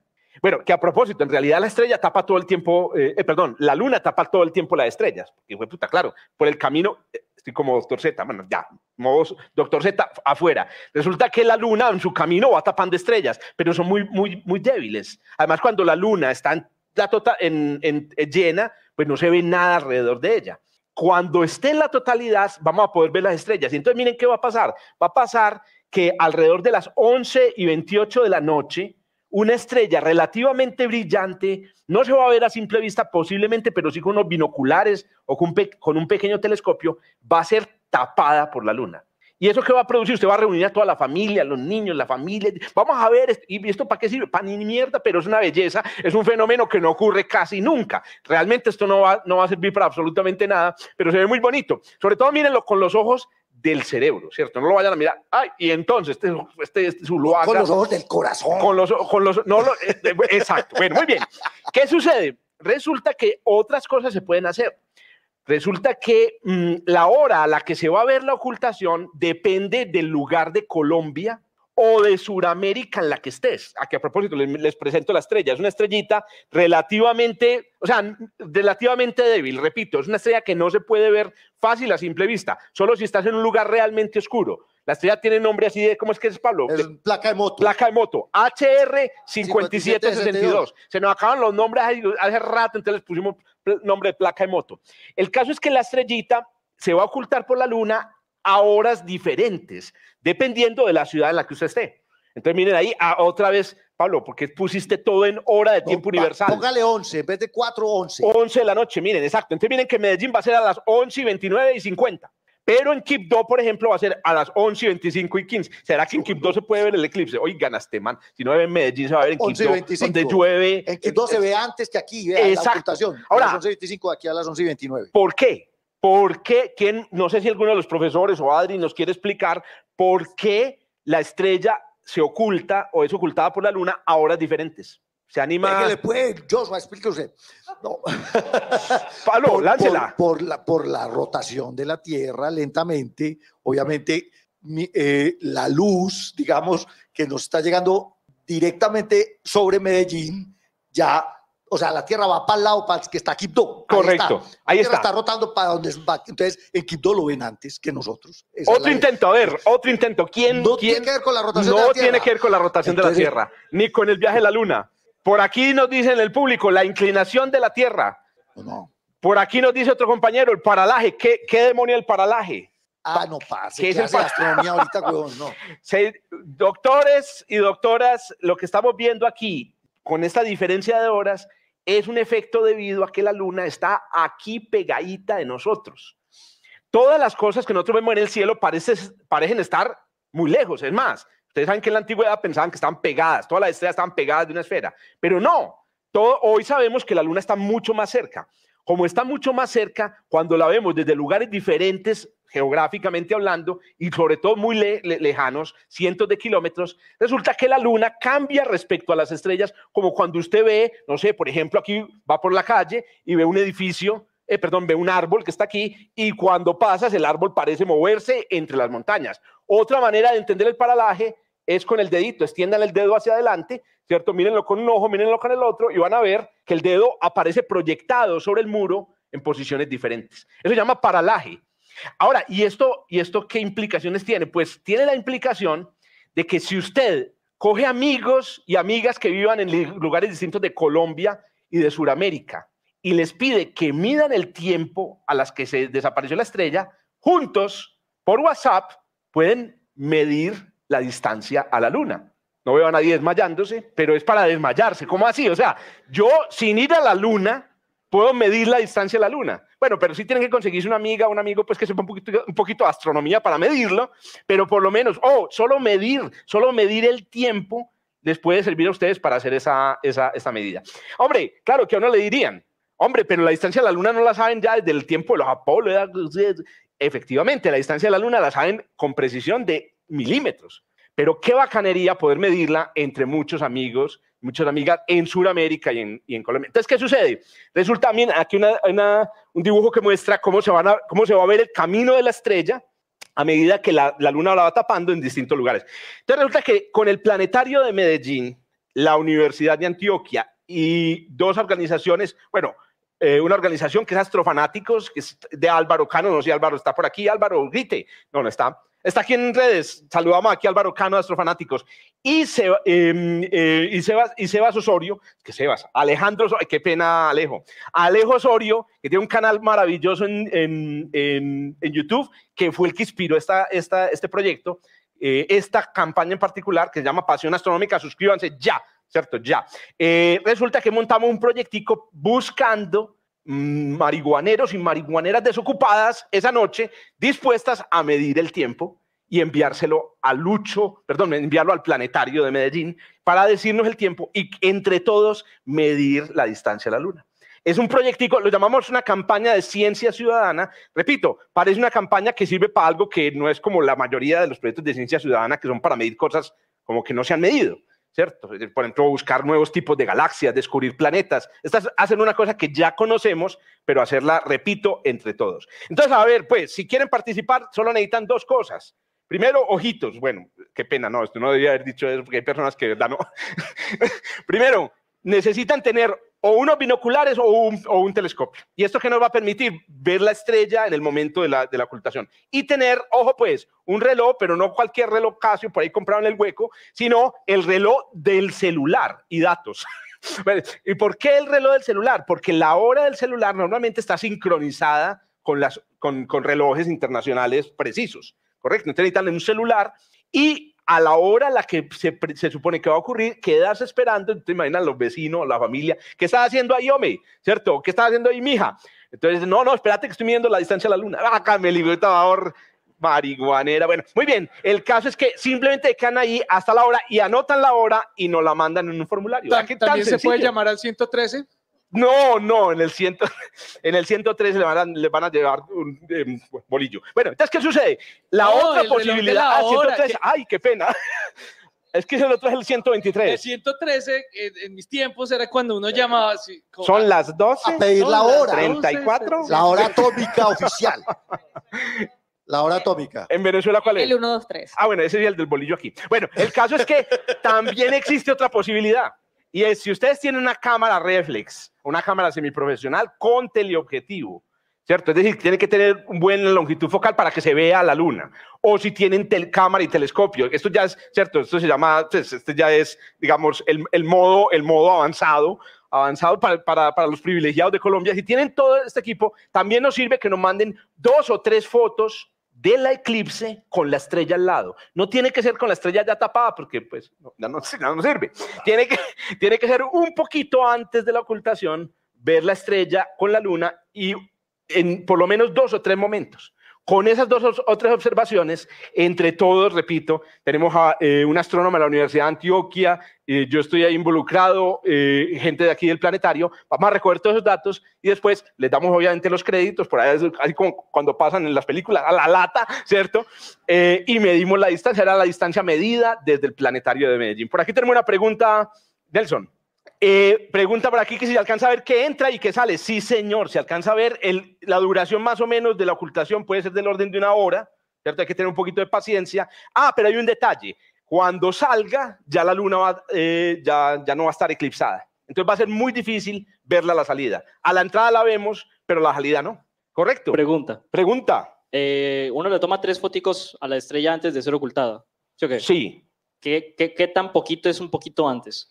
Muy buena pregunta. Yo diría que debe ser unos minutos de tal manera que pueda distinguir en, el mismo campo salir la luna y la estrella. Pero hay un detalle muy importante. La foto de la luna tiene que poderse ver en la foto, tienen que poderse ver los mares y algunos accidentes topográficos, porque es con la, con la observación de esos mares y esos accidentes que esta astrónoma y, y yo podemos nosotros registrar la posición sobre la imagen de la estrella. Si no podemos ver ningún referente, si la, ay, le tomé una foto a la estrella, ¿sirve? No, fue puta, este, no vieron el coloquio. Entonces, resulta que solo sirve si se ve accidentes topográficos y la estrella. Entonces, unos minutos antes, unos minutos antes, varias, em, eh, tres fotografías seguidas. Puede ser también un video. Andrew, pregunta por aquí en redes sociales. Muy importante, el dato es, la magnitud es 5.5. 5.5 está al borde de la visibilidad a simple vista por eso es que les digo que no se va a poder ver desde Medellín, no se va a poder ver ni desde las grandes ciudades, pero sí con unos binoculares, unos binoculares pequeños, unos binoculares para ver pájaros, se puede, eh, se puede ver el 5.5. Por aquí pregunta también Leo. Excelente, Leo. Jaime nos explica aquí que el brillo de los eclipses es muy, el brillo de la luna durante la totalidad es muy distinto en distintos eclipses dependiendo de la atmósfera, ¿cierto? Entonces, no sabemos si en este caso eh, va a ser muy, muy oscura la luna y no se van a alcanzar a ver los accidentes, o si va a ser muy clara y al contrario va a quedar medio tostada la, la, imagen. Bueno, muy bien, ahí está entonces la invitación para que se unan a la medida de la distancia de la Luna, que no sirve para absolutamente nada, pero es que es una belleza porque va a ser nuestra medida. Ah, NASA, métete esta medida por, ¿cierto? Por el cohete, no sé, alguna cosa así, güey. Ahí están todos los, los correos a donde hay que mandar las Ahí está el correo, muy sencillo, astrofanático.gmail.com. Ahí lo mandan, pero hay un formulario muy importante. El formulario es muy importante porque nos sirven, obviamente, las coordenadas. ah, a propósito, tienen que medir dónde están. ¿Cierto? Y no pueden decir, estoy a tres cuadras del Parque Bello. No, no, tiene que decirnos latitud y longitud. Ah, no, entonces ya se me quitaron las ganas. tres cuadras del Parque Bello, ahí está Google Maps. Lo que pasa es que el, Parque Bello tiene tres cuadras, pero... ah, ah, claro. Yo voy a abogar aquí. Saliendo por la panadería. Es una circunferencia. Saliendo por la panadería de Don Pepe al lado del Parque Bello. Exacto. Entonces ahí metemos a otras 27 astrónomas, astrónomos a hacer investigación, se van para Bello y hace yo voy a abogar aquí por toda la ciudadanía. ¿Quiénes pueden participar? Todo el mundo, ¿cierto? Todo el mundo puede participar. Muchísimas gracias. Exacto. Como les digo, quien pueda. Todo el mundo puede participar. Eso sí, todo el que tenga un celular, una cámara y. O unos binoculares. Solamente tienen que tener las ganas. Y tiempo el domingo a las 11. Exacto. Hagan de la, de la madrugada al domingo, eh, del lunes, algo agradable. Algo interesante. Oiga, hagamos el favor, aquí está Andrés sí, recordando. En el planetario. Se va a observar el eclipse en la terraza del planetario Claro, porque los de Planetario ¿Hay alguna restricción? El lunes, Nada. Planetario de Medellín, ¿hay alguna restricción? Eh, pues que estoy repitiendo, que se llama Jorge Explaining. Ganas de venir. Jorge Explaining. Eh, ya no ah. Ya sacaron las boletas, pero pueden venir. Foro completo. Es un evento en Colombia, o sea que realmente. Usted, ¿Ustedes por qué programan Eclipse un domingo a las 11 de la noche? ah.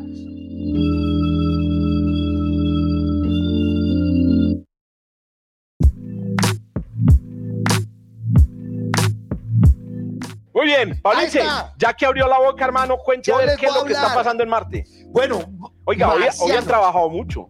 ¿Qué? ¿Cuánto llevan trabajando ya? No, no, no, este podcast, horas extras para este podcast. Pues, Cada episodio es una hora. Tan horrible. Pongan atención, pues. Nos vamos para Marte. Marte siempre ha sido mi planeta favorito, pues yo sí quiero ir a rescatar a Matt Damon Parks. Yo, pues si me invitan, yo voy. Nuevas, no, parecen viejas noticias, pues son nuevas. Uno, uno pensaría que Marte ya uno sabe todo, pues es que allá hay rovers, hay aparáticos andando por todas partes, están los satélites, están los satélites climáticos de comunicaciones, cómo era que los rovers se toman selfies y no las mandan, ahí está. Pero esta semana salieron tres nuevas noticias sobre la exploración marciana, que qué bueno que le van a dar más platica. La primera es los chinos ya tienen un robot en Marte desde el año pasado. ¿Es una buena o una mala noticia? Eso es muy bueno. Ah, bueno. Entre más robots hayan en, Marte, mejor. Lo que pasa es que los chinos están en todas partes, hermano. Ya. Usted, es susto. Esto es una cosa que usted me enseñó cuando estaba estudiando el doctorado, que me decía, Pablo, una idea buena en astronomía que usted tenga, y hay mil chinos pensando en la Ahí está. Así es. Bueno, todos los papers que nosotros hemos pensado aquí, ya está todos publicando. todos los papers del, del, del podcast ya la están haciendo en China. El rover chino Shurong encontró. Traducción a colombiano, zurrón. Zurrón. El zurrón. El zurrón. El zurrón. Adriana, a ver, usted que es la extranjera aquí, hágame el favor y me explica si usted sabe qué es un zurrón. Un zurrón. Ah, bueno, porque es un término muy castizo, ¿no? Un zurrón. Oiga, zurrón, sí. Un zurrón, un insulto, es un insulto como el 1400. Nueva agua. Que a propósito, estuve en Chile, perdona que estuve en Chile y la secretaria me decía, ¿usted cómo habla de bonito? Sí. y yo le decía, puro colonialismo español y güey, yo tengo la. Tú, tú, le respondiste, ¿qué? ¿Usted cómo habla de bonito? No, no, no. Bueno, ahí está. El Ingenuity, que es el, que es el dron de la NASA en, en Marte, ahora más que a Bianca. Ahí está la nueva noticia. Y, ojo, pues, tembló en Colombia y también en Marte. póngame, póngame la que sigue. Vea, ponga atención a lo que descubrió Zurrón. El Zurrón. Su, Zurrón ha estado, obviamente, analizando las rocas marcianas y entre los minerales que examinó con su espectrógrafo, pues encontró minerales, eh, lo que llamamos minerales húmedos, minerales con presencia de moléculas de agua en una gran cuantía en una región que se suponía estaba seca desde hace muchísimos miles de millones de años. De hecho, de hecho Utopía Planitia es muy famosa porque allá aterrizó uno de los Vikings en la época de los 70. Además tiene nombre como de, no sé, película de ciencia ficción, novela de ciencia ficción, Utopía Planitia. La planicie de Utopía. Ahí está. Entonces, detectaron nuevos minerales hidratados. Otra vez, ¿para qué sirve? Pues, ¿Qué importa? No, se importa porque es que nosotros tenemos unas teorías acerca de cómo evolucionó Marte, de cómo evolucionó el agua en Marte, y pensábamos que el agua en Marte se había acabado mucho antes. Pues estas, esta y otras eh, muestras que también están en el, en el podcast, yo di una noticia de estas, nos están diciendo, Marte fue húmedo, tuvo aguas eh, líquida superficial durante más tiempo del que creíamos. O sea, allá el fenómeno de la niña duró más que aquí. Puta, estamos inundados, no. Cuando vengan a analizar la Tierra, cuando esté sin agua, van a decir hasta el 2023 hubo lluvias. Muy bien. Entonces, tenemos, tenemos agua en Marte más tiempo del que creíamos.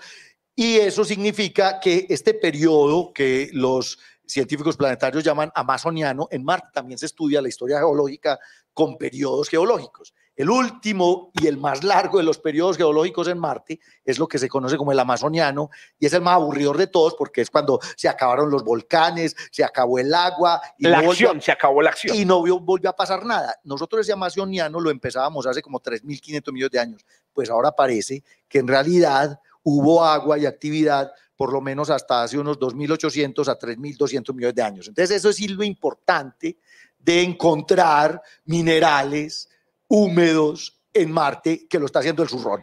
Ahora, Pablo, vení, pero se puede sacar esa agua de ahí. Pregunta rápida. No, deja rocas. No, no, eso simplemente son lo que se llaman arcillas, minerales húmedos, pero pues usted tiene que escurrir una roca mucho para, darle una goterita. o sea, mate y se, se, muere la sed de cogiendo la roca. Esa, esa escena me gustó. Eh, va escurriendo una roca para darle agua.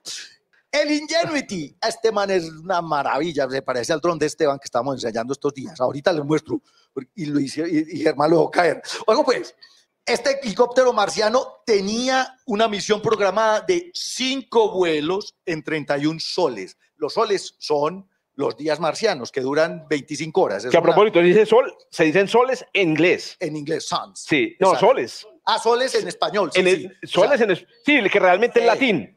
En español. O sea, si usted le y le dice un, gringo. Un sol es un día marciano en todo lo idiomas. Eso, si usted le dice un gringo. Hasta, el zurrón también dice sol. Exacto. ¿Cuántos soles lleva zurrón? Exacto. Si usted le dice un gringo, eres mi, you are my soul. él dice, eres muy mi día marciano. Mi día marciano. Él entiende, entiende, exacto. Entonces, son 30, durante, la idea era que volara durante 31 soles, pero este huevón como a Bianca ya lleva más de un año volando, 28 vuelos completos esta semana. Oh, y, y, en uno de ellos se cayó, como el dron. Sí, sí, no se había perdido. Y además, ¿cuál es el problema?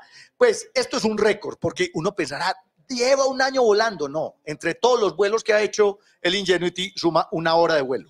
Correcto. Ah, pero es que una hora de vuelo con un dron en Marte. Igual que Avianca. Igual que Avianca. No, yo conozco un presidente que lleva cuatro años gobernando ya como una hora gobernando como una hora de vuelo. Pero no, le voy a decir el país. No le voy a decir el país. Y ha recorrido más o menos unos 7 kilómetros, 4.3 millas. Ahora, lo que están preocupados los de la NASA, porque claro, esa vaina está por allá, primero es que va a empezar el invierno marciano en la región de, de, donde está obviamente el Perseverance y, Ingenuity. ¿Y qué pasa con el invierno? Se baja toda la radiación y estas vainas funcionan con, con paneles solares. Y segundo, en los vuelos, como este man levanta polvo y también le cae polvo, los paneles están empolvados.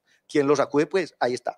Y están preocupados porque, pues claro, ¿cómo va a volar el pobre No, yo es que la tengo, Matt Damon. Matt ah, Damon, claro, ahí está. Matemos con un plumero.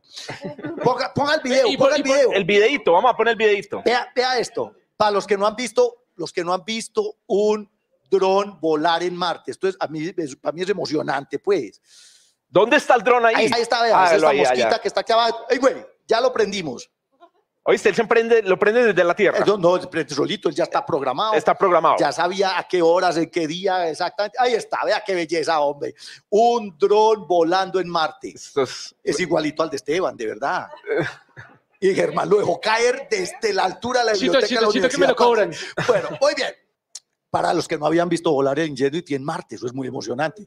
¿Que ¿Quién lo está filmando? Ah, los marcianos, matemos. No, eso es de, desde, desde el Perseverance, esa es la cámara de Perseverance. Correcto. Observando, ya aterrizó, ahí está. Ese es el primer vuelo. Ese fue el primer vuelo, el primer vuelo de hace pues un año. Muy bien. Y la, vea, obviamente los... los, los Pablo, hay que mencionarnos algo sobre por qué es tan difícil volar en Marte.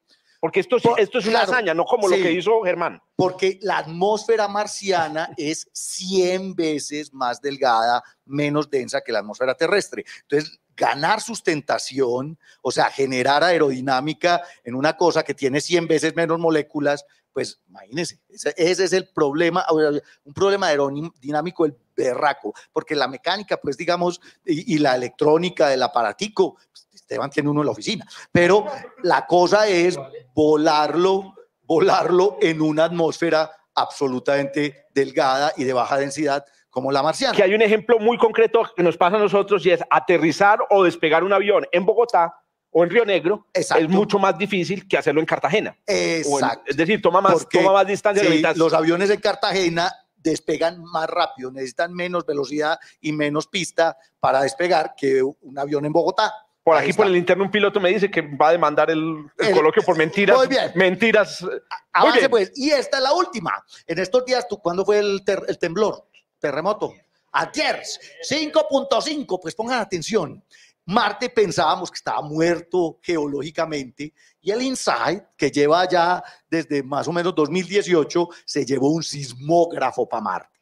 El sismógrafo más preciso, pues que más sesudo que se han construido los de la NASA y ya ha registrado más de 1.300 temblores marcianos y el 4 de mayo registró el más intenso hasta ahora, 5 en la escala de Richter. Oiga, se están riendo aquí los, los, los, santanderianos. 5 en la escala de Richter. No, pero, pero lo interesante otra vez es que la única forma que tienen los científicos planetarios, los geólogos, de saber cómo es un planeta por dentro, es midiendo cómo las ondas sísmicas se propagan en el interior. Entonces, por primera vez, además de la Tierra y de la Luna, a la Luna también pusimos sismógrafos, bueno, yo no, pues los, los, astronautas del Apolo pusieron sismógrafos y espejos y toda esa vaina. Si usted quiere medir la distancia a la Luna, el láser de, de Big Bang Theory, ahí está. Pero por primera vez tenemos sismógrafos en Marte. Ah, ya lo vamos a hacer. Bueno, whatever. 5 en la escala de Richter en un y localizado el epicentro, una falla geológica que se llama Cerberus Fossae, que está como unos mil kilómetros del lugar donde está Insight. Así que tenemos agua, tenemos aeronáutica civil en Marte, drones, y tenemos Martemotos. este es el más no, intenso hay triangulación ahí? ¿Entre qué? Porque no hay dos sismógrafos, necesitas dos sismógrafos para poder. ¿Cómo ubican dónde fue? Por la velocidad y el tiempo. Ah, en la que llegan distintas ondas. Se puede, con la triangulación uno puede ubicar la posición exacta y reconstruir bien el subsuelo, pero con solo con el tiempo de propagación de la onda, sabe la profundidad o la distancia horizontal, pues al lineal. Sí, claro, hace falta poner más sismógrafos y, y obviamente esto nos va a ayudar otra vez a mejorar los modelos del interior marciano, o sea que todavía hay una cantidad de tesis de astronomía para hacer en interior de Marte, hay un montón de cosas que estamos aprendiendo. Excelente, mi apreciado Pablo. Por aquí hay dos preguntas. escuchemos primero la del auditorio. Preguntan aquí. Es muy bueno. repetir la pregunta, por favor, Pablo. Aire marciano. Ah, bueno, me están preguntando que aquí la sustentación se da por el aire, que cómo se llama en Marte. Es aire marciano, solo que está compuesto de otras moléculas. Las moléculas de aire de la Tierra son fundamentalmente oxígeno, nitrógeno, dióxido de carbono un poquito, que es el que produce efecto invernadero, metano, etcétera. En Marte, el 96% del aire marciano es dióxido de carbono y hay otras tracitas de, otras cosas, incluso también hay algo de oxígeno, hay algo de agua en, en partes por millón, etcétera, etcétera, pero fundamentalmente es dióxido de carbono. Entonces, ¿a, a Matt Damon también le cayó el chiflón o...? Ah, no hay chiflón. El protagonista. hay vientos, hay vientos y hay, y hay, remolinos, eso lo hemos filmado desde hace tiempo. ¿Y por qué no, no pasamos el dron por encima de, de, los paneles solares? no, porque el panel solar, no viste el dron, eh, resulta que los paneles solares del dron están por encima No, no, pero del, del, del Perseverance. Ah, de Perseverance. No, porque Perseverance es una batería nuclear. Ingenuity. No, Perseverance tiene una batería nuclear también. En redes sociales tenemos otra pregunta. Andrés. Varias. Cristian, que es el si hay acuíferos, si se puede activar el volcanismo marciano por los temblores y eh, que si tenemos otros sismógrafos. Entonces, primero, hubo una hipótesis sobre imágenes de satélite de acuíferos en el polo sur marciano, pero después se descartaron. Parece que fue, digamos, una, un falso negativo. No, este exacto, exacto. No menciones aquí falsos positivos. En, términos, no, negativo en términos de acuíferos ah, en Marte. No hemos encontrado pozos. ¿Te imaginas encontrar un pozo de agua en Marte? Bueno, nos vamos todos para allá. Primero. Segundo, la segunda ¿Se activa el volcanismo con el, con el sismo? No, porque estos sismos son, digamos, producidos más por, por actividad de fallas geológicas. De hecho, en esta Cerberus Fossae, que está esta imagen de aquí, se presenta deslizamiento de material a veces, entonces en realidad no es un proceso volcánico. Eh, esto es nuevo porque no teníamos sismógrafos en Marte. Exacto. ¿Cómo? Que esto es nuevo. Esto es nuevo, no porque claro. no es que Marte se haya activado recientemente, sino que hasta ahora está... No, no, no, exacto. No es, que, no es que despertó hace dos años cuando llegó Insight. No, sino que no lo habíamos medido. Eso es, eso es correcto. Aunque sí se habían tomado imágenes de satélite los chinos y habían medido, yo no sé cómo, el movimiento. movimientos en la falla del Valle Marineris. Y la tercera era, no hay más sismógrafos. Todavía no hay más sismógrafos. Estamos esperando que lo lleven los chinos. Los chinos van a llevar más sismógrafos. Con seguridad. Muy bien. Muy bien. Otra pregunta. Ah. Pregunta Ronald si hay placas tectónicas en Marte. Mm, Paulinche. No, no que sepamos, pero esta nueva actividad de fallas posiblemente nos ponga, todavía necesitamos un montón de datos, pero hasta ahora no hemos no se ha detectado pues ese movimiento de, de, placas tectónicas, o sea que la corteza de Marte esté resquebrajada como sucede en la Tierra, porque Marte ya no tiene un flujo de calor interno importante como sí existe en la Tierra, que es, digamos, lo que estimula y lo que eh, le, da, le da el poder a, la tectónica en, los mm. planetas que son más grandes. Y allá en la... Por allá hay una pregunta, Evelyn. Evelyn. Yo me sé el nombre de todos, por eso es que yo sé el nombre de todos. Evelyn. Evelyn. Pregunta, Evelyn, que ¿cuál fue la naturaleza de ese temblor? La naturaleza, ¿te refieres a qué lo produjo? Eh, Hay varias formas, entonces, ¿cuál fue la que produjo esto? Lo más probable es que esta falla en Cerberus fossae posiblemente tenga, eh, o sea, se esté todavía eh, deslizando. deslizando. ¿Cómo se hace una falla? Eh, el material por debajo se puede licuar en términos de el calor producido, eso es vulcanismo en principio. Si no sale material es muy difícil detectarlo, pero lo normal de una falla es que el material debajo se licúa, entonces lo que hay encima empieza a hundirse y forma estas fallas. Lo, lo más probable es que en Cerberus fossae en Marte se esté dando este proceso de hundimiento de, de, la, de la corteza y eso es lo que produce el movimiento, pero necesitamos más datos. Don Edison, Mm. Claro, entre más lejos esté el epicentro, menos se va a sentir el temblor. Ah, por la energía que mide el sismógrafo. El sismógrafo mide cuánto se movió y exacto. Entonces, cuando, el, cuando los geólogos miden la energía y la distancia, eso les dice fundamentalmente cuánta energía había en el punto en el que se produjo calculando cuánta me llegó hasta el sismógrafo y entonces de esa manera hacen la conversión. La energía de los sismos también se va disipando a medida que se... Una analogía astronómica. Vos ves una estrella brillante en el cielo y si sabes la distancia, sabes la potencia. Exacto, exacto.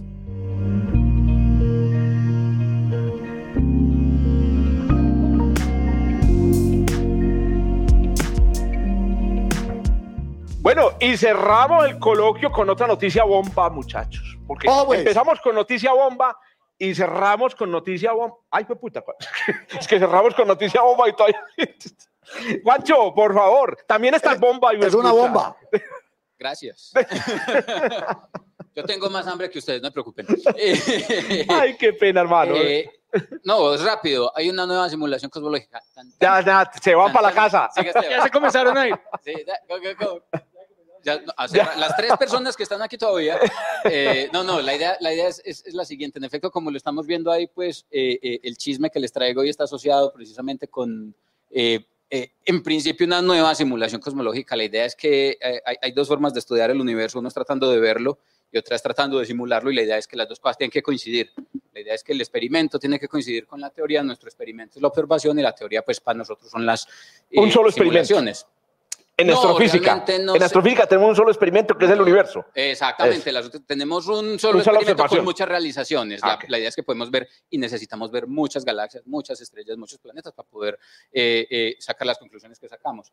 La idea es entonces que recientemente salió una nueva simulación cosmológica. La idea es que cada dos, tres años sacamos una simulación cosmológica o se saca una simulación cosmológica nueva que trata de resolver los problemas que dejó abierta la simulación, eh, la simulación anterior. Esta simulación de la que estamos hablando hoy, pasada, que nos está mostrando precisamente este, este, este dibujito, se conoce la simulación como la simulación TESAN, que es una simulación que se realizó por, eh, en colaboración entre un equipo de Alemania eh, eh, y Estados Unidos. Trata de estudiar la formación de las galaxias, como todas las lo hacen, pero en el universo temprano. Pasa, el, asunto es que eh, hacer simulaciones de formación de galaxias es muy difícil y es truculento. Usualmente uno procura hacer simulaciones en las que riega mucho, en las simulaciones uno riega un montón de arroz, un montón de granitos de arroz. Y lo que busca es que a lo largo del tiempo esos granitos de arroz se, agruman y después de 13 mil millones de años, esos grumitos forman las galaxias en nuestras simulaciones. Si uno quiere estudiar el universo tardío, que es lo que nosotros habitamos hoy, pues entonces las galaxias que se forman en las simulaciones después de 13 mil millones de años tienen un montón de granitos de arroz y las podemos ver. Bien. Pero si vemos las o queremos ver las galaxias en el universo temprano, los granitos de arroz, están desperdigados de manera más o menos uniforme y estudiar las galaxias en el universo temprano en esas simulaciones es imposible, técnicamente imposible. Entonces uno tiene que hacer simulaciones distintas, un poquito más sofisticadas para poder estudiar esas galaxias en el universo temprano. Hay varias dificultades. La primera es que no hacemos simulaciones porque sí, sino que tienen que estar asociadas con las observaciones. No tiene que tener alguna evidencia observacional. Y nada más difícil que ver cosas lejos. Y nada más lejos que las primeras galaxias en el universo.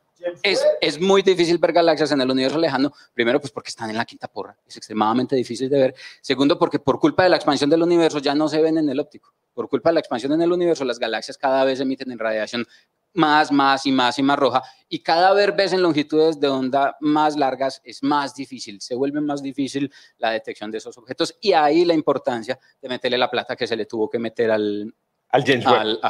Al, James Webb.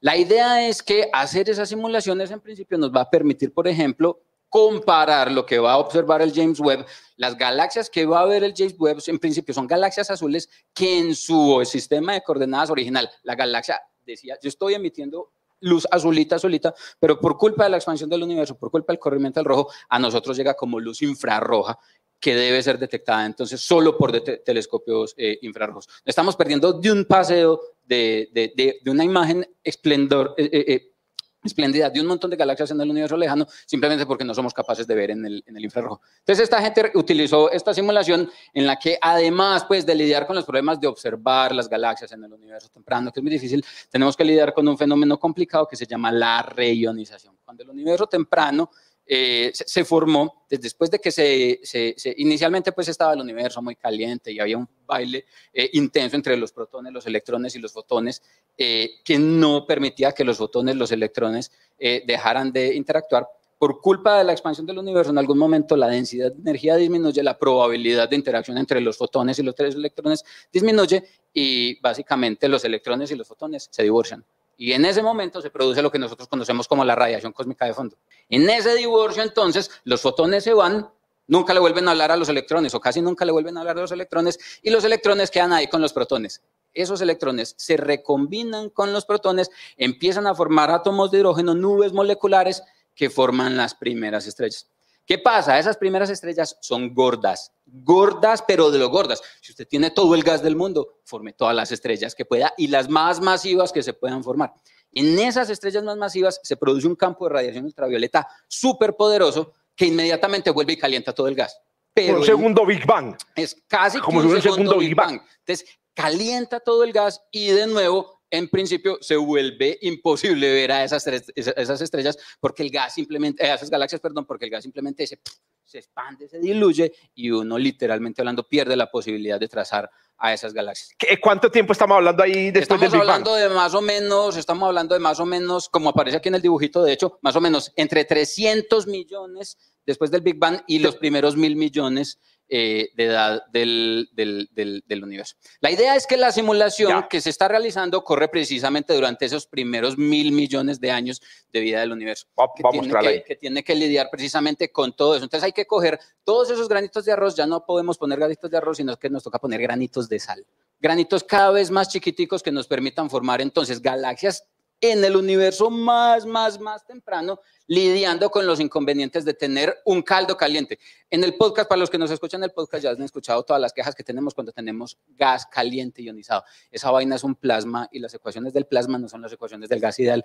Nos tenemos que meter con la magnetohidrodinámica. Entonces, en esta simulación, además, de tener que meter materia oscura, de tener que saber o de alguna manera poner formación estelar, tenemos que resolver las ecuaciones de la magnetohidrodinámica para estudiar la manera como además cada fotón del campo de radiación interactúa con cada granito de o con cada gramito. O sea, la simulación incluye además la, la simulación además incluye transferencia radiativa. Hay un problema en las simulaciones cosmológicas. En las simulaciones cosmológicas, cuando uno hace integración numérica, uno mira las posiciones de las partículas aquí y luego 20 millones de años después.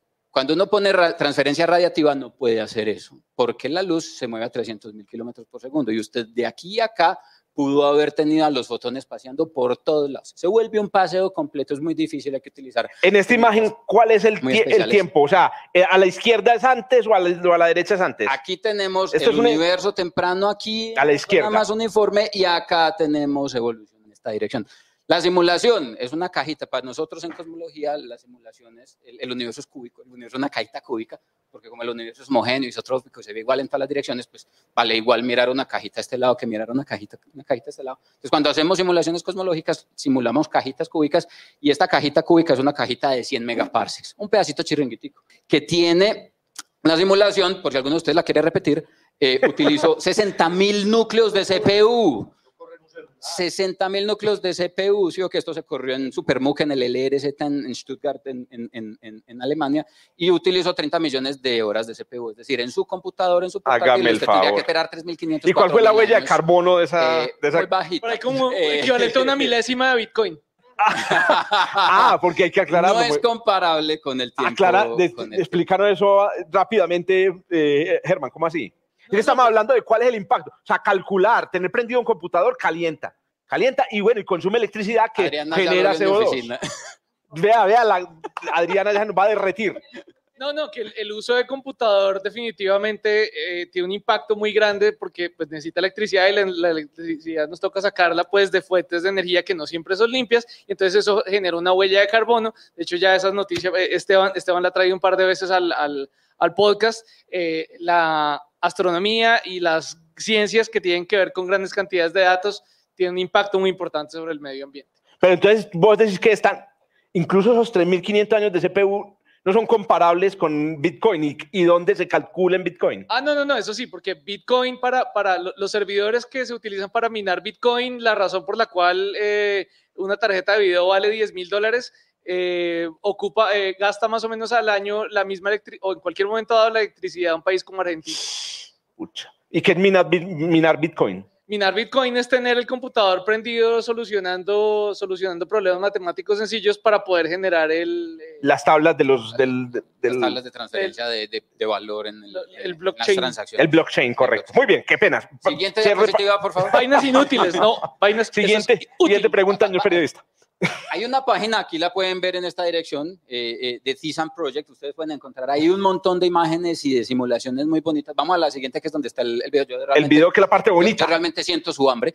Eh, en esta animación es un pedacito de, la, de la simulación donde se muestra, como ven en la esquina superior, eh, eh, izquierda la fase que se está viendo. Como en la simulación tenemos puesto todo, gas, materia oscura, estrellas, campos magnéticos. Entonces la simulación nos muestra un pedazo del universo donde este, se está formando una estructura como se vería si la estuviéramos, la estuviéramos viendo en cada uno de esos, de esos componentes.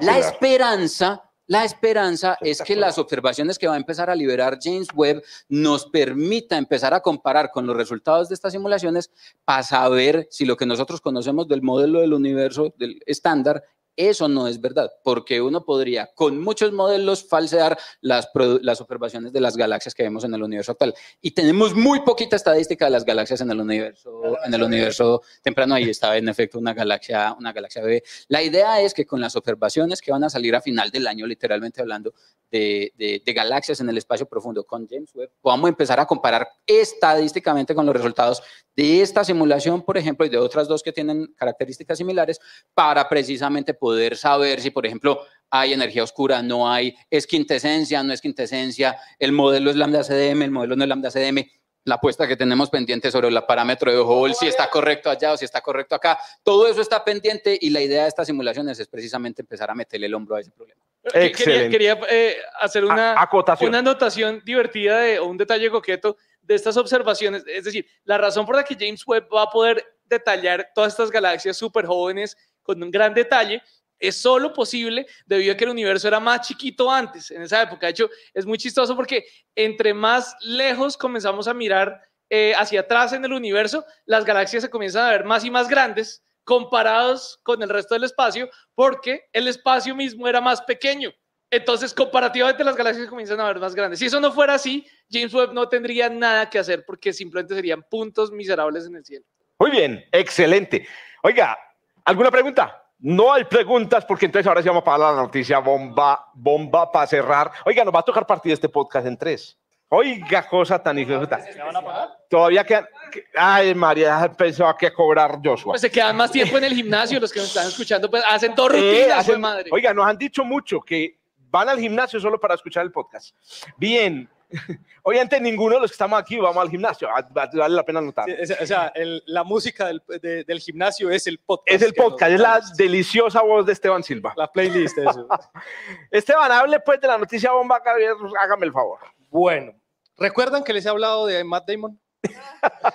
Otra vez. Pues la noticia tiene que ver un poco con eh, la película de Matt Damon, con, pero en este caso no son papas. Entonces, eh, unos investigadores de la Universidad de Florida llevaban 11 años pidiéndole, casi que rogándole a la NASA para que les diera una cucharadita de suelo lunar.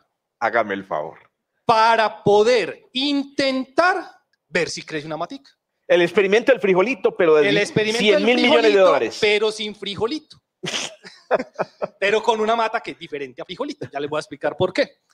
La luna, pues eh, yo creo que la escucharon esta semana en noticias. Yo todavía no sé por qué, pero les pregunté a todos aquí porque la viceministra y, y ¿cuál es el otro puesto que tiene? Eh, la vicepresidenta, perdón. Ah, la vicepresidenta. Canciller, eso, y, ah, canciller del país. Firmó, cuidado, la firmó con la NASA en Estados Unidos la participación de Colombia en Artemis. ¿sí? No sé cuál sea nuestro papel.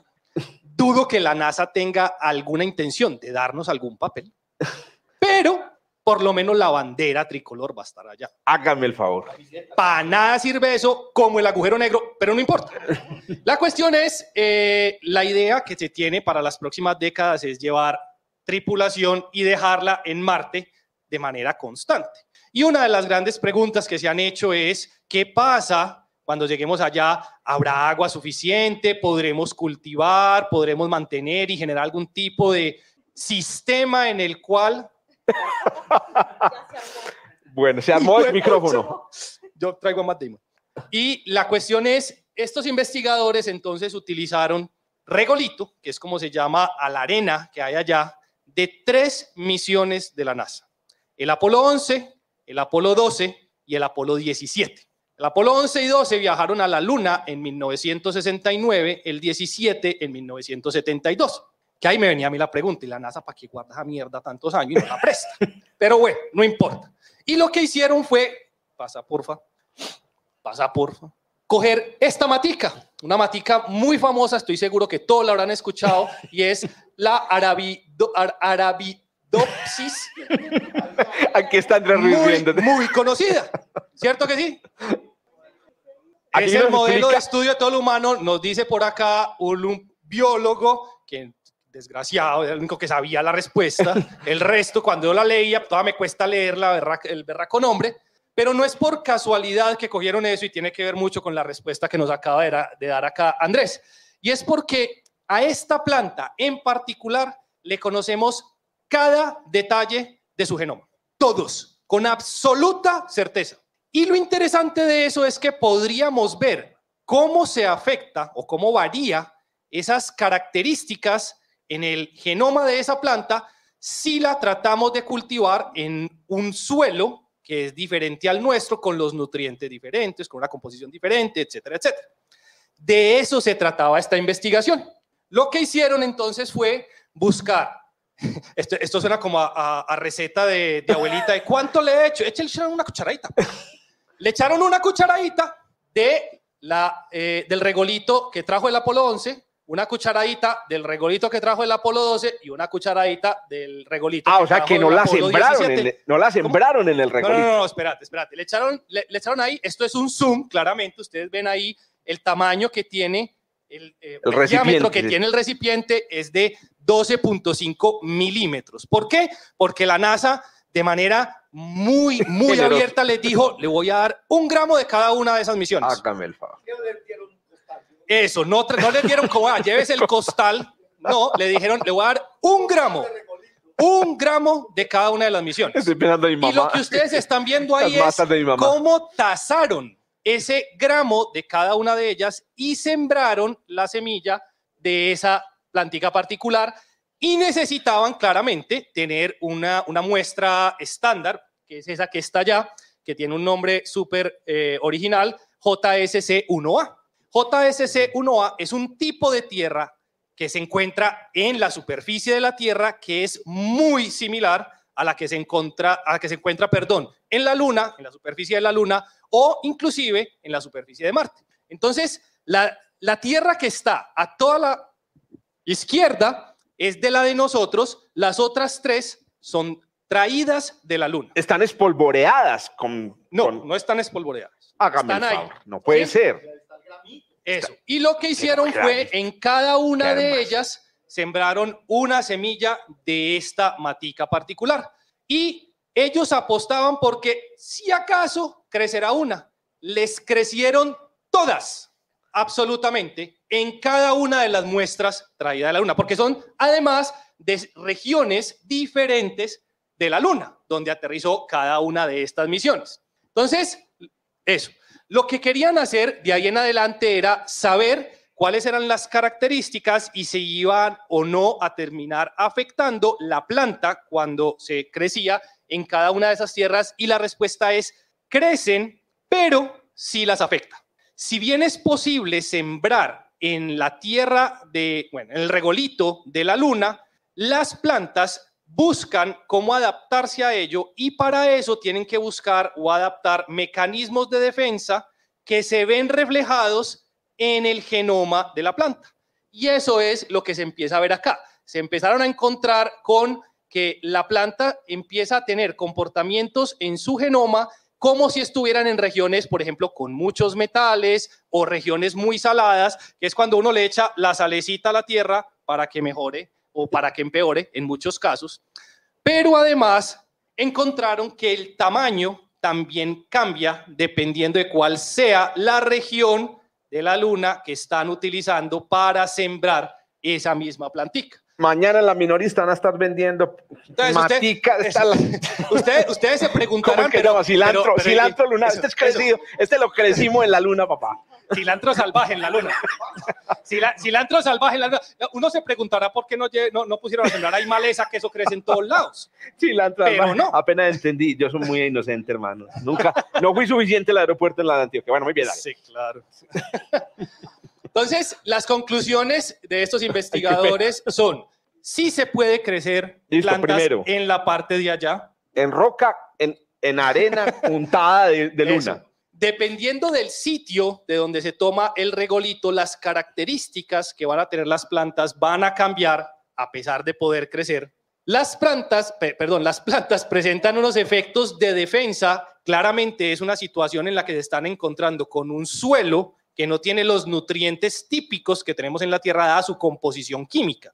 Y lo que hacen es tratar de sacar esos mecanismos de defensa, pero se necesita llevar a un montón de colombianos allá eh, con la misión Artemisa para que se queden allá estudiando las planticas que vamos a hacer. Se le tiene. No, pero, este, pero eh, pues yo el asunto del tamaño no lo compro una medida con una estadística de un dato, pues el, secuenciamiento genético va y viene, pues, pero... Como yo sé que el tamaño, a uno le dicen que eso no importa, pero, sí, entonces les traje un videíto para que hagan una idea del tamaño de estas plantas. Entonces es un videíto, obviamente, que está asociado con, eh, con la noticia, donde muestran eh, cómo eh, bueno, primero echar la un montaje, la, un montaje ahí. De, esto que hay ahí. el montaje, Eso, sí, el montaje viaje a la luna, etcétera. Estos son los investigadores y esas son los, los sembrados que estaban haciendo. Y entonces aquí le, hay una plantica, un momento que la muestran cuando la sacan, miren los tamaños de eso, y la colocan en un dedo de, de uno de los investigadores. Para que se hagan una idea, estos son los famosos investigadores, se llaman... y eh, Aquí, miren, necesitan lupas para poder manejar toda la, la, estructura que se está generando ahí. Este es un montaje, pues, las pelotas. Esta, esta imagen no. Miren, no miren el tamaño. Ahí se veía el tamaño. O sea, es una matica que cabe en un dedo. Pero el hecho de haber crecido en, eh, en el regolito de la luna lo hace una noticia bomba, como estaba diciendo Jorge, porque ya podemos ir allá y hacer el experimento del frijolito. No sea tan exagerado este año. Pues es que lo, la que les dieron... ¿Y cómo, y cómo llama uno de esas maticas? plantas alienígenas, plantas estratégicas, pues pero crecieron en, en, ¿Cómo llamamos a la Tierra la Luna? Es polvorito. Les dieron el que habían sacudido de los trajes espaciales. ese, ese, poquito de polvo que está. Ahí había semillas de... ahí había semillas de... ¿Cómo es que llama? Del salvaje. ¿Cómo es que? no, pero ahí está, vea. Cilantro salvaje. Hay papa pastura, hay papa capira, hay papa... Ah, eso está igual. Papa Polo. Por aquí hay un comentario, una pregunta. No me hable más de comida, Pablo, carajo. Pregunta, Jonathan. Oiga, eso está muy interesante. Dice aquí Jonathan que para qué le pidieron a la NASA polvo, roca, eh, perdón, tierra, si hay meteoritos, hay, kilogramos de meteoritos que pueden pulverizar. Se pueden pulverizar, se podrían comprar inclusive en, la red. La respuesta es porque no es el mismo tipo de material en sí y porque el beneficio de haberlo hecho vale la pena rogar esos 11 años. Es así de sencillo. O sea, lo que estos investigadores lograron después de haberse arrodillado 11 años es haber sembrado una planta en el regolito de la luna.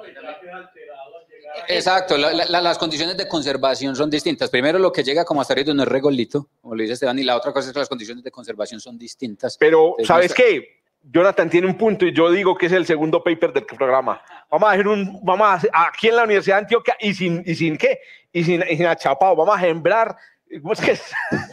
Cilantro salvaje con meteorito lunar pulverizado. Hágame el favor. Jonathan, danos uno de los que tienes ahí. Ay, Adri, ¿cómo, ¿cómo es? Que Jonathan nos preste uno. Eh, claro que Jonathan sabemos que es uno de, tiene por ahí sus... Muy bien. Espérate que había una pregunta por acá. ¿Había una pregunta en las redes? No. Andrew dice que los meteoritos, ya que una vez caen aquí, están más contaminados que un chucho. Están más contaminados. Y Jonathan explica, es que yo estoy aquí traductor. más bien hagamos regolito sintético, que eso sí existe. Pero es el JC. No, no, no, no, yo sé que no, es el mismo. No, yo sé, yo sé, yo sé que no es el mismo, pero por ejemplo, hay un colega de nosotros que yo a veces menciono aquí que se llama Diego Urbina, que estuvo en una misión simulada a Marte hace unos años, eh, y él trabaja en una empresa que se encarga de eh, hacer eh, máquinas de impresión 3D para hacer ladrillos con regolito lunar. Y ellos lo hacen con regolito sintético. Eh, Súper. Ahí tienen otra iniciativa empresarial para Ruta N. Entonces, para terminar, así que para terminar, entonces ahora vuelvan a la película de Matt Damon. Él llegó allá, sembró papa de la tierra en el terreno de Marte. Seguramente esas matas que sembró que creció papa era una papa alterada genéticamente, que él se la comió y la trajo acá y ahí estamos. Pero le puso, no, a estas también le ponen nutrientes, no importa. Sí, sí, estas sí, estas las tienen que regar con un nutriente eh, particular para que para saber si va a crecer o no, pero no importa. Oiga, pero muy importante lo que acaba de decir aquí Andrew. Si van a sembrar papa en Marte, acuerden llevar popó. O sea, no, no, no, sí, es cierto. Hay que llevar popó nitrógeno disponible. Usted, nitrógeno disponible. todo lo que usted hace de aquí hasta Marte, siete meses de viaje. o sea, como que lo tiene que llevar. No me embolaten las nueve de la noche. Nos cogió las nueve de la noche aquí, hombre. ¿A, quién se le olvida llevar el que lleva por dentro? No, no, no. Oiga, ves, qué guachajita este programa. Les agradecemos a todos los que se quedan hasta esta hora, los cinco que se quedan hasta esta hora, em, por aguantarse la grabación de este episodio. Espero que hayan disfrutado esta guachafita y vuelvan al próximo coloquio dentro de un mes, primera semana Em, del, del, mes. Andrew, ¿algún anuncio rápido para dar? No, no, no, rápido. Pues vos me dijiste que, que iba a hacer un anuncio. Micrófonos por aquí, eso. Antes de que nos vaya aquí todo el mundo. Antes de que se vayan, estar cordialmente invitados en serio a la Semana de los Museos. El lunes, el, del domingo al lunes, pues tenemos observaciones del eclipse. Por allá vi que están revendiendo las boletas. el martes vamos a tener unos, em, unos paisajes sonoros aquí en el, en el parque Vamos a tener eh, unos cócteles también de fermentos. Vamos a estar escuchando desde el nivel del mar hasta el páramo narrado por una ecóloga, por Cristina, Cristina López, nuestra profe de cabecera, ese viaje espectacular a oscuras en el auditorio. Entonces no se lo vayan a perder. Eso es a las de 7 a 9 de la noche ligado a la boletería del parque. Listo. Hay que entrar con boleta general del parque, pero entonces ya saben. Dura más que este de, de, Coctelcito, sí coctelcito, entramos a, escuchar la narración y va a estar muy chévere. Va a ser un programa muy bonito. El miércoles hay una exposición que se llama Quiero un presidente en el em, exploratorio. Así se llama la exposición. En el exploratorio es una inauguración. Va a estar muy interesante también. Pásense por allá. Es totalmente libre.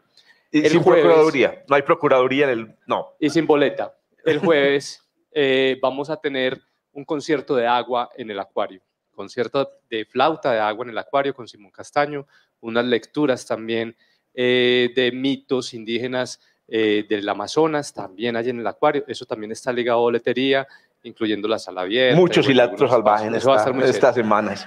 Y el viernes, más que cilantro salvaje, vamos a tener Pink Floyd en el Domo del ah, Más cilantro salvaje, pero el bueno. Espectacular. Semana de los museos. Recuerden, Pink Floyd con una producción espectacular en el domo, pero espectacular. Eh, así que los esperamos acá.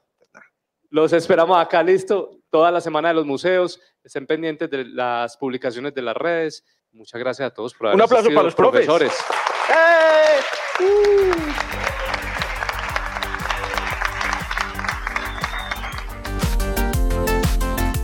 Gracias por escuchar desde el observatorio. Estamos en Spotify, Apple Podcasts, Google Podcasts y muchas más plataformas. realizado por Jorge Zuluaga, Esteban Silva, Pablo Cuartas, Juan Carlos Muñoz y Germán Chaparro, profesores de astronomía del Instituto de Física de la Universidad de Antioquia. Con la producción y edición de quien les habla, yo soy Giraldo, pregrado de astronomía de la Universidad de Antioquia.